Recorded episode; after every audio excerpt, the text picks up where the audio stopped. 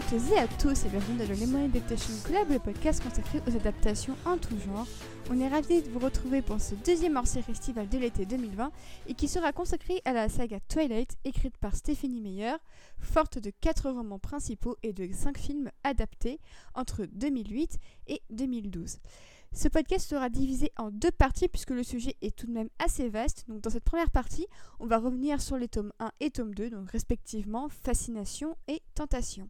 Et avec moi aujourd'hui pour en parler, donc une équipe d'habitués que je vais présenter tout de suite. Tout d'abord, nous avons Anne-Pauline. Hello Comment vas-tu depuis 2-3 mois, même pas? Chaudement et confiné. Chaudement et confiné. c'est, le- c'est un bon titre de- Ouais. d'autobiographie. C'est vrai. Avec nous également, euh, vous l'avez entendu lors de notre dernière série consacrée à Gillian Flynn. Elle est de retour pour euh, cette fois parler de Twilight. C'est Lucie. Comment vas-tu? Bah, moi je vais très bien, euh, chaudement, créativement et amoureusement. Eh ben franchement c'est super. Et d'ailleurs, euh, Monsieur Monsieur Lucie est là aujourd'hui avec nous. Et c'est- j'espère qu'il va qu'il va tenir le coup pendant 3 heures de Twilight parce que là je pense que ça va être euh, ça va être très très long. Il m'a supporté pendant que je revoyais les films et que je prenais des notes très très sérieusement pour ce que c'est, donc euh, oui, je pense que ça va le faire. C'est ça l'amour. Franchement c'est ça. C'est ça le- qu'on le veut. vrai sacrifice. Tu es sur YouTube sur la chaîne euh, Amazing Lucy. C'est ça, avec l'émission qui s'appelle toujours euh, Cinéphile Facile. Ça n'a pas changé. Et la dernière grosse vidéo en date qui était formidable, qui parlait de Portrait de la jeune fille en feu de Céline Sciamma. Tout à fait. Parfait. Avec nous aussi, vous l'aviez entendu en début d'année dans notre épisode sur Astérix et Obélix Mission Cléopâtre, c'est Yasmina. Bonjour. Et bonjour, je suis de retour. Donc tu es la, tu, tu as- tu es le- la moitié de podcastinateur. Anciennement cocktail, c'est ça, dont le dernier épisode euh, justement date d'il y a maintenant quelques semaines, hein, d'où le nom podcastinateur. Comme ça, ça ne nous oblige pas à en sortir un très régulièrement. Et on parlait de gâteau au chocolat. Un très très bon plat que malheureusement Cullen ne pourrait pas manger, mais que loupe-t-il? On se le demande. C'est pas grave. C'est pas grave. Et enfin avec nous un petit nouveau euh, qui nous parle via Skype. Il s'agit d'Adrien, que euh, vous avez peut-être suivi il y a quelques temps sur euh, Small Things, qui intervient de temps en temps sur Serial Causer et qui est avec nous aujourd'hui. Bonjour Adrien. Bonjour Océane, merci pour l'invitation. Bah merci à toi d'avoir accepté de jouer le jeu, surtout que tu es fan de Twilight. Oui, absolument. euh, je suis ici là, la, la caution masculine de, de l'émission. C'était euh, très intéressant puisque saga, euh, saga, puisque Twilight a toujours été considérée comme une saga avec un public assez féminin et du coup c'est- ce sera intéressant je pense d'avoir pour une fois l'avis du public masculin. C'est vrai que les, les, les- les rôles sont un peu inversés et pour une fois il faut un peu douiller pour trouver un mec fan de Twilight. Donc, donc, euh, j'espère que tu pourras nous apporter de très bonnes analyses. Et ben, j'espère aussi. Je te fais confiance, je connais ton degré de passion pour euh, Twilight et je pense que ça, ça va très bien se passer. Eh bien, commençons. Tout d'abord, on va parler un petit peu de Stephanie Meyer, euh, l'autrice sans laquelle euh, cette saga ne serait pas arrivée pour le meilleur comme pour le pire, on pourrait dire. Euh, donc Stephanie Meyer qui a, une, qui a un background assez particulier puisqu'elle vient d'un milieu très mormon, donc qui n'est pas forcément reconnu pour, pour être l'un des milieux les plus friendly qui soit, c'est au contraire un, un milieu assez strict. Et elle a commencé très tôt à faire des études littéraires et à vouloir s'orienter vers les métiers de la littérature. Et alors comment est née Twilight Eh bien c'est bien simple, une nuit Stéphanie Meyer a fait un rêve dans lequel un vampire euh, était proche d'une jeune fille, il lui a avoué qu'il était un vampire, mais une histoire d'amour commençait à naître entre eux. Stéphanie Meyer s'est levée et elle s'est dit ah bah tiens, si, si- j'en faisais un bouquin, et c'est ainsi que Twilight est née. Donc euh, je trouve que c'est quand même une création plutôt intéressante qui pourrait dire beaucoup au niveau euh, psychanalyse. Je pense qu'on va en parler. je pense qu'on va parler de ça. Elle finit par écrire Twilight. Le bouquin fait quand même un paquet de maisons d'édition avant t- d'être finalement accepté. Et en 2005, le raz-de-marée commence. Du coup, première question pour, euh, pour vous quatre. Donc on peut commencer avec euh, Adrien. C'est comment vous avez découvert Twilight? Alors moi, quand le film, le premier film est sorti, je parle bien du film, c'était à l'époque du collège. Donc à l'époque, connaître Twilight, c'était un peu être un cool kid. Euh, et avec la volonté d'être un cool kid, j'ai dévoré les bouquins. Ça n'a pas augmenté ma fame pour autant, mais euh, ça m'a permis de découvrir des personnages très attachants qu'allaient rejoindre Harry, Ron, Hermione, Eragon, euh, Tom Ward, l'épouvanteur, que sais-je, pendant un bon bout de temps. Et, le paradoxe, c'est que, en fait, j'ai aussi lu les livres comme d'habitude pour, euh, pour voir les films, mais j'ai pas vu le premier film à sa sortie au cinéma. J'ai dû attendre le deuxième après avoir vu le premier en DVD. Et après, c'est devenu vraiment un rendez-vous ouais, où j'allais seul ou accompagné jusqu'à la, jusqu'à la fin de la saga. Très bien. Anne-Pauline, comment ça s'est fait pour toi? Mais je crois que je commence à me faire vieille parce que j'en ai aucun souvenir. Je, Oh, j'ai, des, j'ai des moments, j'ai des spasmes de souvenirs, tu vois, euh, de, de Twilight où je me vois découvrir le premier tome et genre euh, où, je me vois où j'arrive pas du tout à lâcher le bouquin, je l'emmène tout le temps avec moi pour aller faire pipi euh, pendant les transports, enfin je l'avais tout le temps, tout le temps sur moi. J'ai le souvenir aussi d'aller euh, voir les films au cinéma euh, dès le premier jour de leur sortie, mais je me souviens pas du tout comment j'ai, découvert. Alors peut-être était-ce parce que à l'époque j'étais, euh, j'avais tous les magazines, tu sais les One, les séries club, les machins et que c'était la la vibe post. euh, C'était le sang. Ouais, c'était le 100 One. Et du coup, c'était un peu la hype de suivre en fait euh, les, ce que faisaient les acteurs qui venaient de Harry Potter. Et comme il y avait Robert Pattinson qui avait venait juste d'être casté, ils avaient dû probablement en parler dans One et j'ai dû forcément probablement voir une pub dedans. Mais euh, ça reste du mythe, de la, de la légende, de comment j'ai découvert Toilette. Je ne pourrais pas t'en dire plus. À ton tour, Lucie. Alors moi, j'ai clairement la pire backstory de toute la Terre, je pense, parce que c'était une époque où j'étais en sixième quand le premier film est sorti aussi. Quel coup de vieux. Déjà, je suis désolée. Oui, je suis un bébé.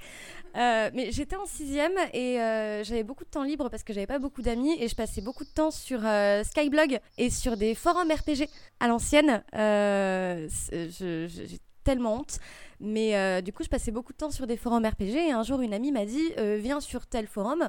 Et euh, je voyais des, des noms de personnages et des trucs comme ça où je ne connaissais mais personne. Du coup, j'ai commencé à googler pour voir d'où ça venait et je suis tombée sur un truc qui s'appelait effectivement Twilight. Et du coup, je me suis dit Mais qu'est-ce que c'est? Et j'ai découvert qu'il y allait y avoir un film et que c'était du coup une adaptation d'un roman de littérature pour ados. Et du coup, je me suis dit, bon, bah tiens, on va faire bonne mesure, on va lire le bouquin avant de voir le film. Et, euh, et ensuite, c'est parti en couille. Et je pense que euh, beaucoup de mes problèmes euh, relationnels et de relations dysfonctionnelles viennent de cette découverte beaucoup trop tôt dans ma vie. voilà. C'est effectivement très cursed. Euh, bah, à ton tour, Yasmina, est-ce que ce sera aussi cursed que Lucie ou est-ce que ce sera un peu plus normal? Euh, Curse, je sais pas, mais euh, on va dire merci Harry Potter ou pas. Euh, moi, j'étais déjà au lycée, je devais être en seconde, en première, et euh, je suivais un skyblog sur Harry Potter et sur tout ce que les acteurs faisaient. Et oh tiens, il y a un petit film rigolo avec un vampire mystérieux joué par Robert Pattinson. Donc je me dis oh magnifique. Génial, je vais me renseigner et c'est là que j'ai commencé à acheter les bouquins parce qu'en fait l'histoire me plaisait énormément et euh, après je suis tombée euh, dedans, où je le, ramenais partout au lycée ou machin. C'était euh, comme, bah, comme Anne-Pauline en fait, hein, il était tout le temps avec moi. Eh ben moi c'est simple, j'ai vu- j'avais vu à l'époque dans One Magazine, j'avais vu euh, le, le photoshoot de Robert Pattinson et Kristen Stewart pour Vanity Fair. Et je l'avais trouvé tellement beau que ça m'avait intrigué de me dire mais pour quelle euh, pour quelle œuvre des photos aussi belles ont pu être prises? Et ensuite euh, bah, la bibliothèque de, de mon lycée, je venais de rentrer en seconde, bah ils avaient le bouquin. Et du coup je l'ai lu en deux jours. Et ensuite bah ça s'est vraiment enchaîné et c'est quelque chose qui m'a pas qui m'a qui a pas arrêté de me suivre au, lycée. C'est vraiment une saga euh, qui pour moi euh, que tu peux pas retirer mes années lycée parce que en plus je la partageais avec euh, des, des camarades de l'époque où on, on écoutait ensemble Supermassive Black Hole sur nos iPods euh, nano tout neufs bleus qui venaient de sortir. Donc euh, c'est pour ça aussi que faire ce podcast m'a permis de replonger dans pas mal de nostalgie et, des années lycée. Donc c'est pour ça que je trouvais ça plutôt plutôt cool mais effectivement, un des points communs, euh, notamment pour, euh, pour, pour Yasmina, et, moi, c'est Robert Pattinson. Euh, voilà, donc on va pas se mentir, c'était effectivement l'un des atouts. parce que c'est vrai que av- avant, avant de, de, de voir que Pattinson était dedans, bah, effectivement, moi j'adorais Harry Potter. Et j'étais déjà amoureuse de Robert Pattinson dans Harry Potter, donc au final, ça a été une transition tout à fait naturelle pour moi. Mais sachant qu'en plus, Robert Pattinson, à l'époque, pour les fans des bouquins, ça avait été le pire choix possible. Euh, moi, je me souviens que euh, j'étais beaucoup sur euh, Live Journal, tu vois, c'était un truc... Ouais. Et beaucoup de fan art et de trucs comme ça à l'époque là-bas. C'est un peu l'ancêtre de Tumblr pour euh, resituer pour les gens. Et mais ça faisait, en fait, c'était un, un mi-chemin entre MySpace et Tumblr. Tu pouvais poster plein de choses. Et euh, à l'époque, sur, sur ces plateformes-là, le couple dreamcasté, entre guillemets, c'était Gaspard Ulliel et Emily Browning. Tu Coco, j'étais là. euh, j'avais- marqué ça dans mes notes pour en parler. Je crois que ça a aussi contribué à ma découverte du truc. C'est parce que j'ai toujours été une grosse fan de Emily Browning et j'étais Oui. sur Skyblog H24. Ouais. Et je me disais, mais c'est quoi ces montages chelous avec Gaspard Ulliel ou Henri Cavill? Ça dépend des versions. Oui, alors en fait, non mais Voilà. c'est parce qu'en fait, donc parce que du coup très très tôt, euh, les fans, euh, mais ils le continuent toujours aussi, demandaient à Stéphanie Meyer, mais quel est ton Dreamcast pour Twilight? Et pour elle, c'était Emily Browning et Henry Cavill. Et au tout départ, Henry Cavill devait jouer euh, Edward, mais il était beaucoup trop vieux, et donc ils ont pris Robert Pattinson. Et je me souviens, mais comment il s'était fait bâcher à l'époque, mais il est trop moche pour faire Edward, il fait, il fera pas du tout un vampire. Regardez comme il est tout laid et tout. Mais le pauvre Robert. Ah, non, mais c'est- mais mais c'est vrai, parce qu'entre ça et Batman, genre les deux principaux rôles de sa carrière, il se fait bâcher à chaque fois. Enfin, laissez-le tranquille. Et pour merde. des questions de physique en plus. Bon, euh, surtout que physique. Twilight, c'était vraiment son, son, ses tout premiers exercices en tant qu'acteur, donc on peut pas dire que le niveau d'acting soit exceptionnel, mais depuis Ah le oui, temps, clairement. il a quand même roulé sa bosse. Donc euh, en Batman, tu peux dire, bon, à la limite, le physique, voilà, mais quand même, l'acting, il est derrière. Donc euh, Ouais. voilà, c'était juste l'anecdote euh, live journal. Mais c'est vrai que j'ai toujours cette, cette image de Gaspard Ulliel et d'Emily Browning partout. C'était c'était vraiment la folie, quoi. C'est- Je, je m'en souviens aussi, et encore sur Tumblr hier soir, euh, j'ai sombré sur Tumblr hier soir pendant quelques heures maudites, et effectivement, t'as encore des, des gens qui font des fancasts avec Emily Browning, euh, qui... C'est voilà, c'est la meuf sûre de Lucie, et pour ceux qui, qui, qui voient pas qui c'est, elle a joué dans Sucker Punch, et euh, avant ça, elle a joué dans Les Désastreuses Aventures des Orphelins Baudelaire, et joué Violette. Et C'est comme ça que je suis tombée amoureuse d'elle. Et, et je pense que c'est pour ça que Kristen Stewart s'en est bien sortie parce que physiquement c'est un peu le, le même, tu vois, c'est la petite première brunette euh, d'Hollywood, donc ça gênait pas. Mais c'est et puis bon, on, on va pas se mentir vu que c'était quand même les filles qui fangirlaient à fond, elles voulaient un bel Édouard sur qui baver et, euh, et Robert n'était pas à la hauteur visiblement pour cette demoiselle. Et pourtant, depuis, on a vu à quel point ça a changé. Ouais, c'est le retournement de veste a été rapide. ouais. Effectivement. Euh, bah, on va revenir sur le premier bouquin, donc euh, Twilight euh, en anglais et Fascination en VF. Donc tous- les bouquins en France sont parus chez Hachette dans la collection Black Moon, c'est bien ça, Anne-Pauline? Oui, une collection qui a aujourd'hui disparu. C'était leur, leur entre guillemets succursale de la, de la Young Adult Fantasy. Donc on retrouve aussi Neuf Lunes dedans et, et euh, oui, qui était, super aussi. Et donc c'était toute cette partie euh, saga un peu fantasy avec euh, des aliens, des vampires, des loups-garous, etc. Et ça a disparu maintenant. C'est tout est sous le même étiquette Hachette Roman. Mais oui, tout à fait, c'était Hachette déjà à l'époque. Effectivement, ça, ça nous rajeunit pas, hein, parce que là, vous venez de me parler de 9 lunes et je suis en mode... euh, Non, c'est 16 lunes Euh, 16 lunes, oui, 16 oui, lunes. 16 lunes, pardon, excuse-moi, je j'étais pas bon dans les 16 chiffres. C'est 16 lunes, mais qui avait été également sorti en France par SND comme, euh, comme les, les films Twilight. Tout à fait, qui a bidé aussi. hein, parce Qui a pas bien bidé. Pas. Effectivement. Euh, bah alors le premier roman, rapide résumé de l'histoire pour ceux qui auraient vécu dans une grotte depuis, depuis 15 ans et qui, et qui ne connaîtraient pas Twilight. On suit les aventures de Bella Swan, une jeune adolescente de 16 ans qui décide d'aller vivre chez son père à Forks dans l'état de Washington, donc un, un état où il y a des, des- nuages gris, où il pleut, bref, tout ce qui n'est pas à Ivry actuellement en ce jour de canicule. Et euh, en arrivant euh, là-bas, elle tombe euh, sous le charme d'un mystérieux individu qui porte le doux nom d'Edward Cullen. Et elle réalise quelques semaines plus tard qu'il s'agit d'un vampire et commence donc entre eux une romance interdite puisque euh, Edward Cullen peut la bouffer et boire son sang à tout moment. Parce que pourquoi pas ajouter un peu de piquant à votre première relation? C'est ça qu'on veut. Du coup, donc le, le roman euh, parle de, thématiques très intéressantes. Donc on parle de, de désir euh, adolescent, d'immortalité. Et, j'avoue que c'est très clairement mon préféré de la saga. Donc je sais pas vous si vous avez un petit chouchou, mais pour moi le 1 reste le- le meilleur. Bah, euh, chouchou, oui, parce que euh, en soi, les, les sagas euh, que je consommais quand j'étais ado ou petite, avec le recul, j'ai toujours un, un peu plus de nostalgie pour le premier opus. C'était pareil avec Harry Potter, Twilight, le bouquin. J'ai pas eu le temps de les relire, les bouquins, mais j'en ai quand même des gros souvenirs en, en mémoire. parce que, ben, comme vous, en fait, je le trimballais partout. Et du coup, c'est le truc que tu, tu lisais en deux jours. Ensuite, tu le relisais une fois tous les six mois, tu sais, pour te rafraîchir un peu la mémoire. Donc, c'est vrai que j'ai plus de d'affect et de d'attachement au premier qu'aux autres en fait. Et puis parce que le premier il est il est un peu plus plus naïf plus plus mignon que que les autres. Et, euh, et voilà. Et puis l'univers est pas encore aussi développé qu'il le sera par la suite. Il est un peu moins prise de tête le premier aussi je trouve.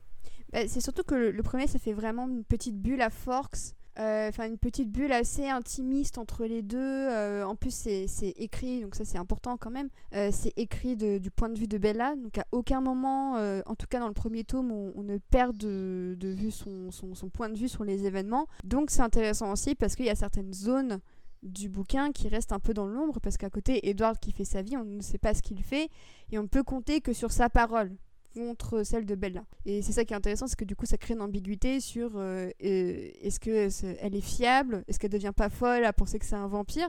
Donc ça c'est une réflexion euh, que, que j'avais trouvée plutôt, plutôt intéressante. Et bon, la suite prouvera que parfois quand on change de, de point de vue, ça n'a pas le même succès. En plus, c'est vraiment une plongée. Alors, beaucoup ont reproché son style à Stephanie Meyer.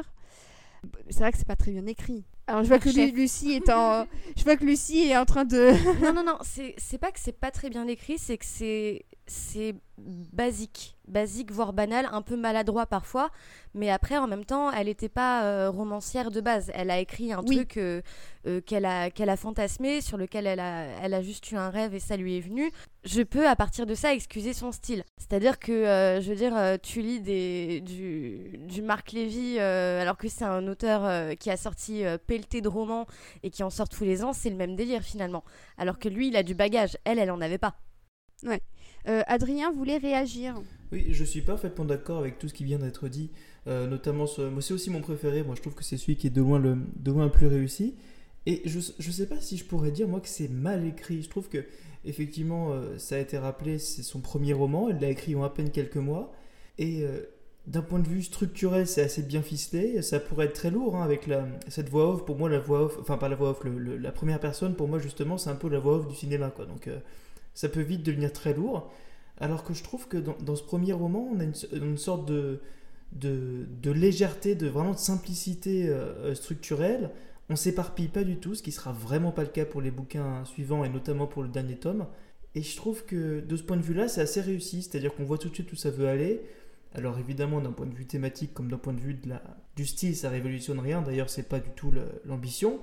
Et euh, justement, ce style un peu simple, aéré, sans prétention, très, euh, très, qui va vraiment dans, dans une seule direction à la fois.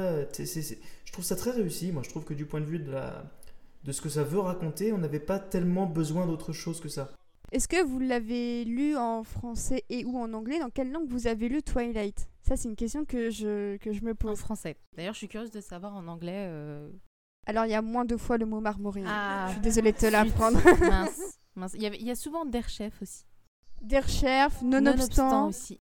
Mais, c'est pour ça que je posais la question, c'est parce que euh, c'est un des rares exemples où je trouve que la traduction française est peut-être plus répétitive que le texte original. Bah, euh, pour le coup, je l'ai lu que en français aussi, et c'est vrai que je suis aussi curieuse de voir ce que ça donne en, anglais, parce que je me suis jamais euh, penchée dessus comme j'avais pu faire pour Harry Potter, où j'avais cherché à les lire en, anglais par la suite. Là, juste euh, non, mais du coup, je me demande ouais, si son style est pas un peu plus. Un peu plus fluide, j'ai envie de dire, en anglais qu'en français, parce que la trad, elle est un peu maladroite aussi, par moment. Oui, moi, alors moi, typiquement, pour comparer, les, pour comparer les deux, je trouve pas que, pour avoir lu les deux en français et en anglais, je trouve pas que la différence soit, soit si fondamentale que ça. Dans les deux cas, il n'y a pas de- d'envolée euh, d'envolée lyrique particulièrement fascinante. Ou, euh, mais voilà, dans les deux cas, je trouve que euh, euh, le traducteur français a quand même bien su euh, reproduire voilà, la simplicité dont je parlais. C'est-à-dire que c'est... Dans les deux cas, bon, il y a du marmoréen, comme disait Océane, il n'y a, que ça pendant tout le bouquin. Mais il n'y a jamais de gros de grosses infidélités, du gros craquage. Je trouve que c'est assez bien traduit dans ce sens-là. C'est exactement le... Je ressens exactement la même chose en lisant les deux, et notamment en écoutant le dernier Midnight Sun en, anglais, puisque la traduction française n'était pas encore disponible. De la même manière, j'ai retrouvé vraiment le style de ce que j'avais lu quand j'étais gamin en français. Donc ça m'a pas... euh, ça me choque pas plus que ça, moi, la différence entre les deux. Anne-Pauline voulait réagir. Euh, moi, je l'ai. C'est le tout premier livre que j'ai lu en anglais. Euh, je, voulais. Ouais, tu vois, je suis hyper attachée aussi. Non, parce que je... quand le tome 4 est sorti, je suis allée le chercher euh, le jour de sa, le jour de sa sortie internationale. J'étais allée le chercher dans une librairie euh, euh, à Paris pour l'avoir en anglais. C'est le tout premier livre. En plus, paye ton mastodonte pour commencer en anglais. J'étais un peu. euh, J'ai mis du temps à le lire, mais je l'ai lu. Et, euh, et je suis d'accord avec Adrien sur la traduction. Il y a eu un très bon travail. Et le truc, c'est que euh, je pense que Stéphanie, elle voulait vraiment déverser euh, ses inspirations dans, euh, dans des soubresauts littéraires. Et du coup, parfois, tu sens des empreintes des hauts de Hurlevent quand tu lis ton truc. Et, ça, ça, ça, ça s'insère dans un discours très moderne. Et du coup, tu sais pas forcément d'où ça vient. Et du coup, ce côté euh, marmoréen qu'on retrouve en, VF, on l'a aussi un petit peu en VO avec des, des espèces de petites constructions euh, euh, euh, de synthèse qui te feront rappeler de la littérature classique très austenesque, etc. Et du coup, ça, c'est très bien retranscrit par le traducteur français. Euh, là, je suis en train de lire Midnight Sun, j'ai pratiquement fini, mais euh, on retrouve euh, un peu ce, cet esprit, mais il est mieux écrit, je trouve. Après, je sais pas sur la traduction, mais je le trouve mieux écrit. Tu sens que bah, elle a écrit, elle, elle a continué d'écrire et mieux. Et je trouve ça un peu plus agréable et un peu plus fluide. Mais hormis ça, je trouve que, euh, comme tu disais, euh, Lucie, euh, on décrit le fait que ce soit écrit comme des pieds quand on a des choses qui sont vendues comme du Marc Lévy ou que sais-je, sur des constructions grammaticales assez bancales avec sujet, verbe, complément. Enfin, voilà, on, on, rappelle aussi qu'à l'époque, Stéphanie Meyer, elle s'adressait à un public jeune adulte et que la littérature jeune adulte à cette époque était assez pauvre et qu'elle n'avait pas beaucoup d'influence. C'est-à-dire et, que Harry Potter à l'époque c'était quand même un livre très jeunesse qui a fait son enfin très très enfant en fait qui a fait euh, qui a fait le nombre de lecteurs qu'on connaît et, euh, et, que Stéphanie Meyer, elle, elle voulait s'insérer sur la tranche d'âge supérieure. Donc comment s'adresser correctement à des ados du 21e siècle en étant une femme pour leur parler d'une histoire d'amour? C'est quand même difficile, il faut prendre ses marques, surtout quand on n'est pas euh, romancière, comme tu disais, Lucie. Et donc pour ça, je trouve que quand même, c'est, faut pas oublier quand même que c'est grâce à elle qu'elle a, qu'elle a marqué un tournant tout à fait euh, révolutionnaire dans la littérature young adulte et que son style d'écriture, ok, n'était pas, pas, n'était pas parfait, mais il a été perfectible et il a été amélioré par ses successeurs parce que grâce à elle, elle a ouvert un nombre de portes incalculables, elle a démocratisé la littérature et l'accès à la littérature young adulte. Euh, c'était des, des livres qu'on n'achetait pas, qu'on achetait peu, où les enfants on leur disait si tu veux lire, tu lis un Victor Hugo et tu te tais. Et euh, aujourd'hui, les, et donc du coup, la génération euh, 16, 17, etc. allait en librairie pour acheter des livres, pour lire des livres avec des héros avec eux dedans.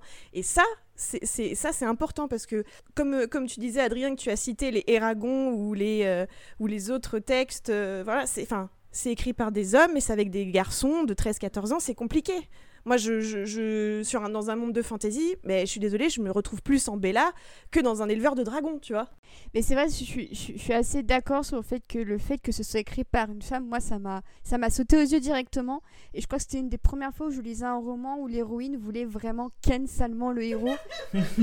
Les hormones. Mais vraiment. Et, mais c'est mais c'est ça c'est en fait non mais c'est pour ça que je pense aussi que c'est arrivé un moment parfait de ma vie c'était parce que euh, Bella découvrait le désir moi aussi à l'époque je commençais à avoir quelques crushs assez sérieux et du coup bah en fait ce que décrivait Bella je me disais ah bah tiens en fait oui moi aussi je, je, suis capable de passer 10 minutes à regarder le regard du mec qui me plaît en fait parce que bah oui c'est ça aussi le désir c'est ça aussi l'amour c'est parfois de, de se conduire comme idiot à regarder le, le, le plan des yeux de, de, la personne en face de toi. C'est vrai que ça je suis assez d'accord et c'est vrai que c'est ça aussi qui est appréciable c'est que c'est et à mon sens c'est aussi une des, des, des, des armes préférées des, des critiques c'est que ça reste une saga écrite par une femme et que bah forcément on, on accordera moins de crédit à une saga écrite par une femme. On sera en tout cas plus sévère. C'est pas tant le crédit, enfin le, crédit qu'on lui accorde pas en tant qu'autrice, c'est le, public ciblé en fait, parce que ça cible les, jeunes adolescentes.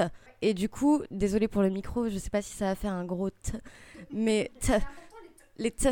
Mais du coup, public jeune adolescente, donc forcément écervelé, donc forcément avec des chambres roses et euh, à écouter euh, One Direction et euh, ou alors euh, à l'époque, euh, je sais pas, grosse fan de Zac Efron avec des posters dans leur chambre. Enfin, c'était cette époque-là. Euh, on, dénigre plus facilement ce qui est destiné à un public féminin, d'autant plus quand c'est pour des jeunes filles, que ce qui est destiné à un public masculin. Parce que certes, par exemple, Harry Potter, ça s'adressait à tout le monde, mais le héros restait un petit garçon en fait. Donc euh, forcément, ça, ça part beaucoup plus facilement en, en critique favorable, etc. Certes, c'était un peu mieux écrit, mais en même temps, J.K. Rowling, avant de partir en roue libre, elle avait un background de, de, de littéraire aussi. Et elle avait vrai. déjà fait ses armes.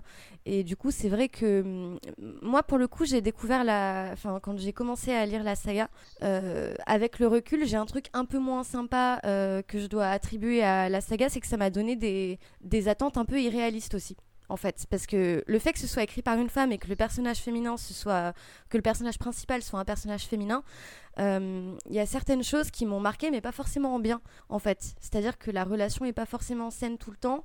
Il y a des, beaucoup de zones grises euh, dedans que tu intègres pas forcément quand tu as 11 ans, en fait. Donc euh, c'est vrai que c'est juste un détail, j'y reviendrai peut-être plus tard. Oui, hein, je pense qu'on va y revenir. Mais voilà, mais en tout cas, c'est vrai que ça a été injustement dénigré à cause d'une autrice qui n'avait pas de bagage et à cause d'un public ciblé qui était un public de jeunes adolescentes. Et c'est plus facile de dénigrer ce qu'on sert à des adolescentes qu'à des jeunes garçons. Et euh, Adrien avait quelque chose à dire sur le sujet d'ailleurs. Oui, euh, je trouve ça très juste tout ce qui vient d'être dit et j'irai même plus loin en disant qu'on a accordé, et encore là il y a deux secondes, du crédit à J.K. Rowling pour Harry Potter. En les relisant, notamment le premier tome d'Harry Potter, je trouve pas que ce soit fondamentalement mieux écrit que Twilight. Euh, ah, clairement, pour euh, moi, c'est- à peine supérieur à Twilight. C'est à peine supérieur parce que d'un- point de vue euh, mythologique, du point de vue du fond, c'est effectivement plus développé. Mais du- si, on, si on raisonne du point de vue du style, du point de vue de la construction des phrases, que ce soit en anglais ou en français, J.K. Rowling ne fait pas mieux que Stephanie Meyer, mais aucun auteur jeunesse, même j'ai j'ai parlé tout à l'heure d'une série qui est un peu moins connue qui s'appelle L'épouvanteur de, de Joseph Delaney.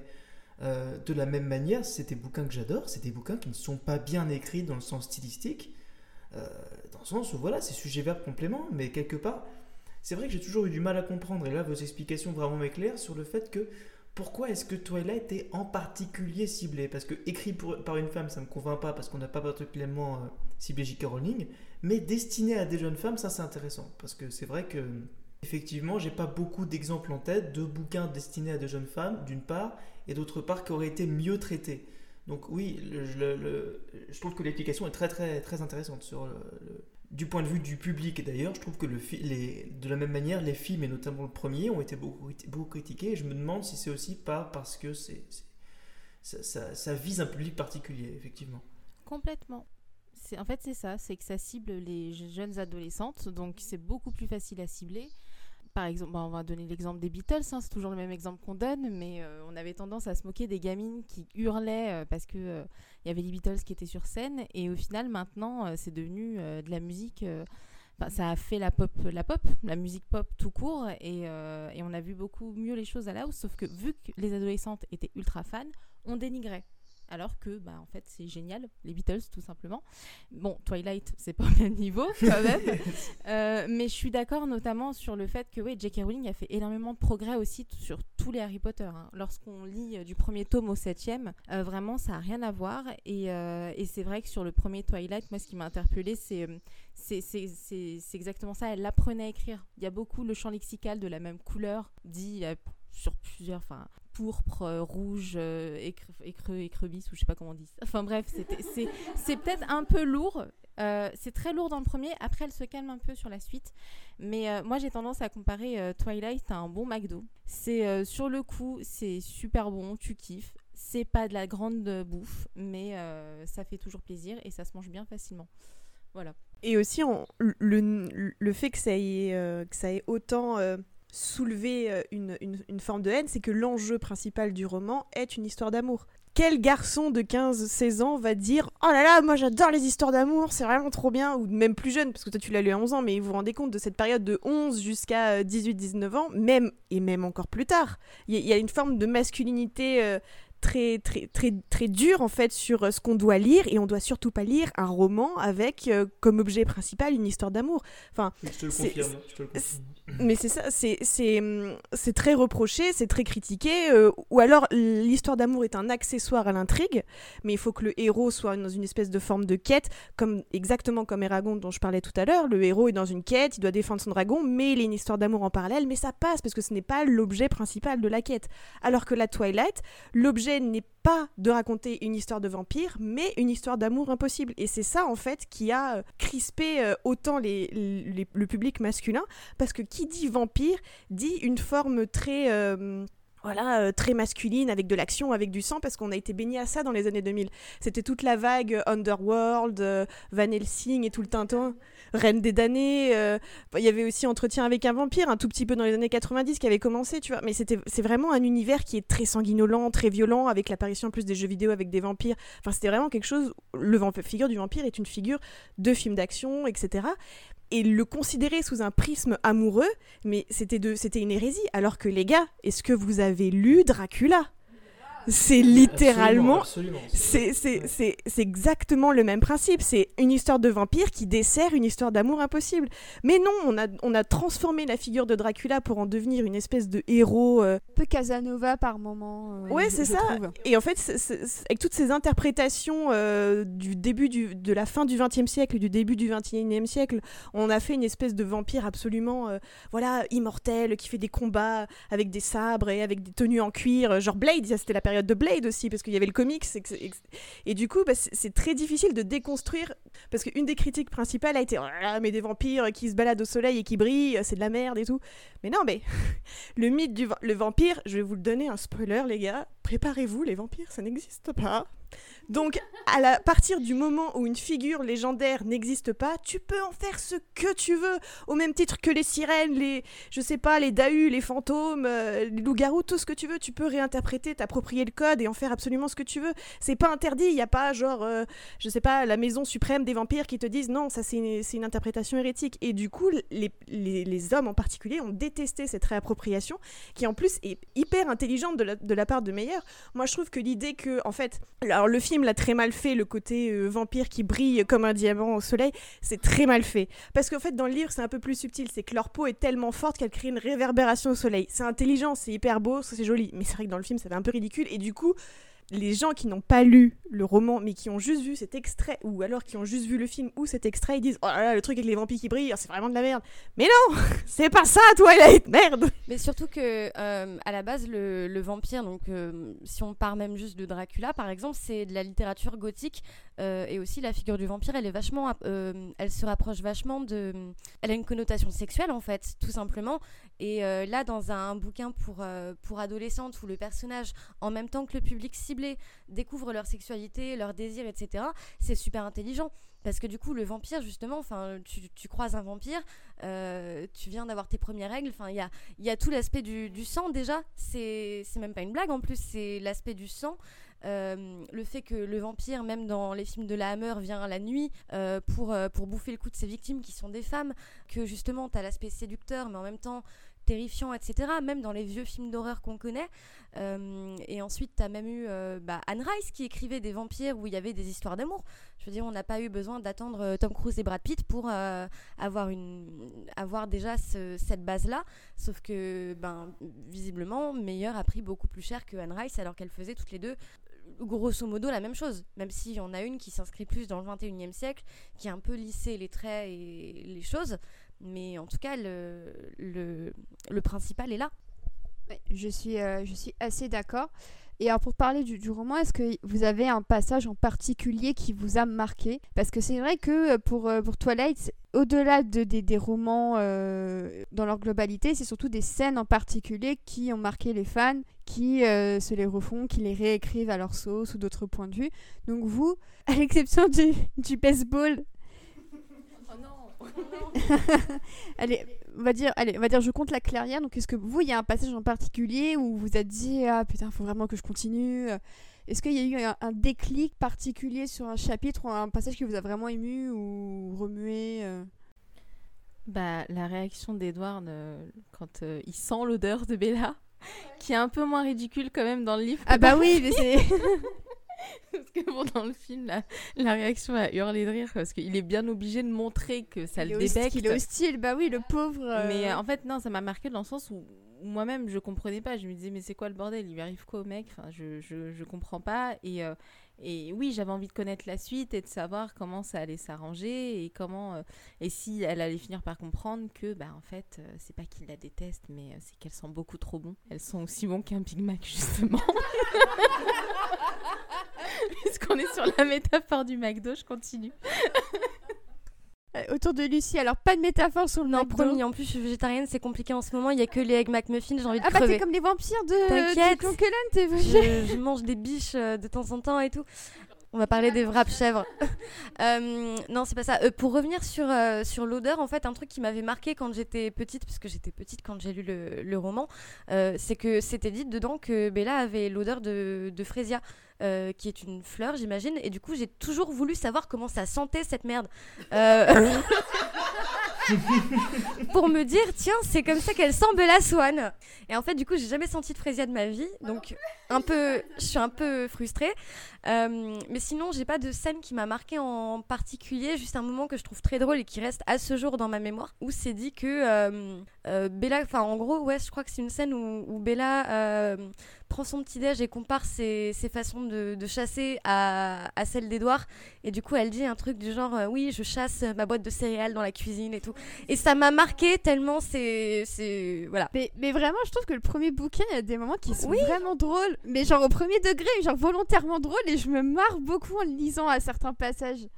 Euh, moi, ma scène. euh, Ah, je- j'en ai plusieurs, mais j'avoue que quand tu me dis Twilight, une des premières scènes qui me pop-up comme ça, aussi bien le livre que le film, c'est l'accident de voiture. Enfin, le, quand Edward arrête le, la camionnette de Tyler.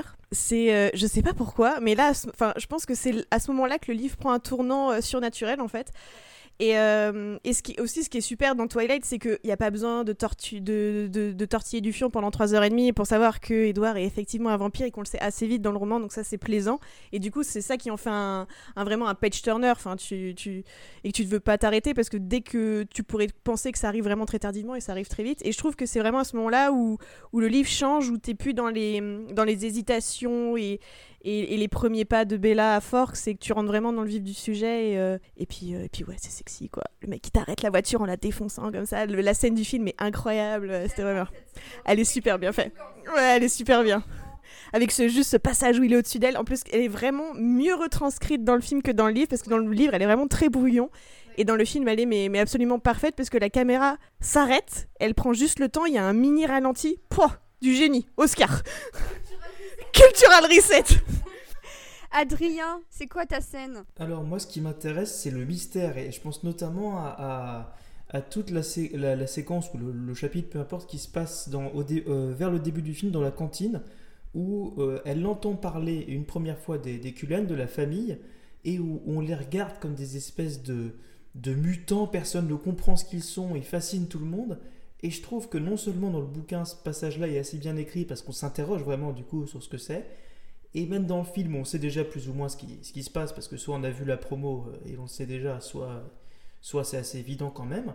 Il y a une forme de, de- de mystère et je trouve une forme de fascination, c'est vraiment le mot, qui est, qui est très bien retranscrite. Alors moi, ce qui m'intéresse, je ne sais pas si c'est ce moment en particulier ou si c'est l'ensemble, mais c'est le côté très, très mystérieux. Et c'est vrai qu'à partir du moment, moi, au contraire, où, où on découvre, entre guillemets, Bella découvre qu'Edouard est un vampire, c'est vrai que je décroche un peu plus déjà. Moi, ce qui m'intéresse vraiment, c'est comment est-ce qu'on comprend et comment le- le- le- les humains autour comprennent ces, ces gens qui sont pas, pas réels. Quoi.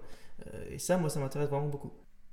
Alors moi j'ai deux passages, donc le premier c'est le même que celui d'Adrien, et je le trouve vraiment très très bien dans le film aussi avec la musique euh, qui est trop belle, et, genre le film, à ce moment-là je trouve que le film passe vraiment à 100% en mode female gaze, et donc ça on y reviendra après avec euh, Catherine Hardwick, mais j'aime beaucoup ce passage, puis bah, c'est le premier regard et tout ça, donc euh, c'est quand même un truc pas anodin. Et moi le deuxième passage que j'aime beaucoup, et je suis ultra deck qu'il ait pas gardé dans le film, même si je me demande comment ils auraient fait, c'est quand ils sont dans la salle de classe, qu'ils regardent le film et que t'as cette sorte d'électricité dans l'air. Et j'adore ce passage parce que c'est là que tu, tu devines que c'est hormone en folie, mais à tous les niveaux et pour tous les deux. Il fait chaud Il y a, celui-là qui se fait un petit éventail avec la main. Alors sachez qu'en plus ça c'est la canicule, on peut pas mettre de ventilo parce que sinon ça ferait du bruit dans les micros. Du coup là on a, on a très chaud mais littéralement dans tous les sens du terme. Mais, euh, mais c'est un passage que j'aime beaucoup et, et c'est vrai que c'est peut-être mon regret du film, c'est que ça s'attarde pas assez sur le l'avant découverte que Edward est un vampire, sur leur rapprochement avant qu'il ne, devienne un vampire. Mais ça, c'est un débat pour plus tard. Et du coup, donc, le, le- livre se termine sur euh, Bella qui veut devenir un vampire, mais Edward refuse. Et c'est là qu'on devine que les emmerdes vont apparaître, quoi qu'il arrive, dans la suite. Et du coup, on va passer à l'adaptation signée Catherine Hardwick. Euh, alors Catherine Hardwick, donc une réalisatrice euh, de, de films indés qui avait notamment fait Les De Seigneurs, Dogtown, oui. qui avait fait également 13 avec une toute jeune Evan Rachel Wood et qui du coup bah, elle, a- avait déjà travaillé avec Nikki Reed sur celui-là donc elle l'a ramené dans Toilette pour jouer euh, Rosalie. Euh, donc un, un très bon choix et puis surtout une réalisatrice.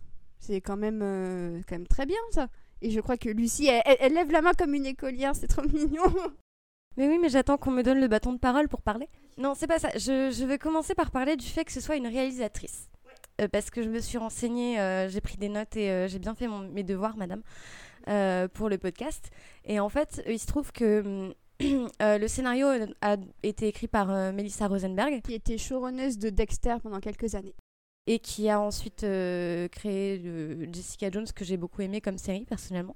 Euh, donc, euh, qui avait euh, choisi d'adapter ce, livre qu'elle avait trouvé, qui s'appelait Twilight, etc. Et du coup, elle a essayé de leur fourguer à des studios. Donc, c'est tombé sur, Summit Enter- Entertainment. Euh, qui a essayé ensuite de le, le refourguer à euh, qui voudra bien euh, du film. À, à la Paramount qui avait tenté d'en faire un film d'action avec une poursuite avec un jet ski un hélicoptère. Oh, non mais je... J'ai- lu ça, j'ai pété un plomb. par cette J'ai lu anecdote. ça. et donc du coup, c'est tombé sur Catherine Hardwick, sachant qu'elle avait déjà une première fois refusé le scénario, mais elle l'a quand même repêché parce qu'elle s'est dit bon, on va tenter d'en faire quelque chose de de, de cette petite cette petite histoire d'amour, n'est-ce pas? Ben, il se trouve que le film a eu beaucoup de succès. Spoiler alerte. Et si jamais le film, euh, enfin en fait, personne ne croyait en le succès du film. En fait, donc s'ils n'avaient pas vu le potentiel blockbuster euh, public teenager de Twilight, ils auraient filé ça à un mec, en fait. Donc en fait, Catherine Hardwick, c'est presque tombé sur elle par malentendu. C'est quasiment un accident et c'est pour ça qu'elle n'a pas été euh, reprise sur la suite. C'est pas qu'elle voulait pas, c'est que euh, ils ont vu que le film avait un potentiel de franchise euh, à gros budget type Harry Potter et tout ce qui en a suivi. Et ils ont préféré filer ça à un, à un mec pour que ce soit entre de meilleures mains. Ouais, en fait, elle voulait plus de temps pour préparer le deuxième, ils l'ont refusé. Du non, coup, elle a c'est lâché. même pas ça, c'est que Stéphanie Meyer a bossé euh, du coup avec elle pour euh, adapter les trucs et elle a dit Et que pas très elle était hystérique, que euh, c'était une, une bip, que elle était irrationnelle et que du coup elle préférait travailler avec un homme. Juste parce que Catherine Hardwick savait ce qu'elle voulait et qu'elle avait déjà de l'expérience en tant que réalisatrice. C'est là qu'on voit aussi un petit peu les limites euh, de, de, de, Stephanie Meyer. C'est que, après, c'est son bébé et elle le contrôle très, très précieusement pa- parce que ça.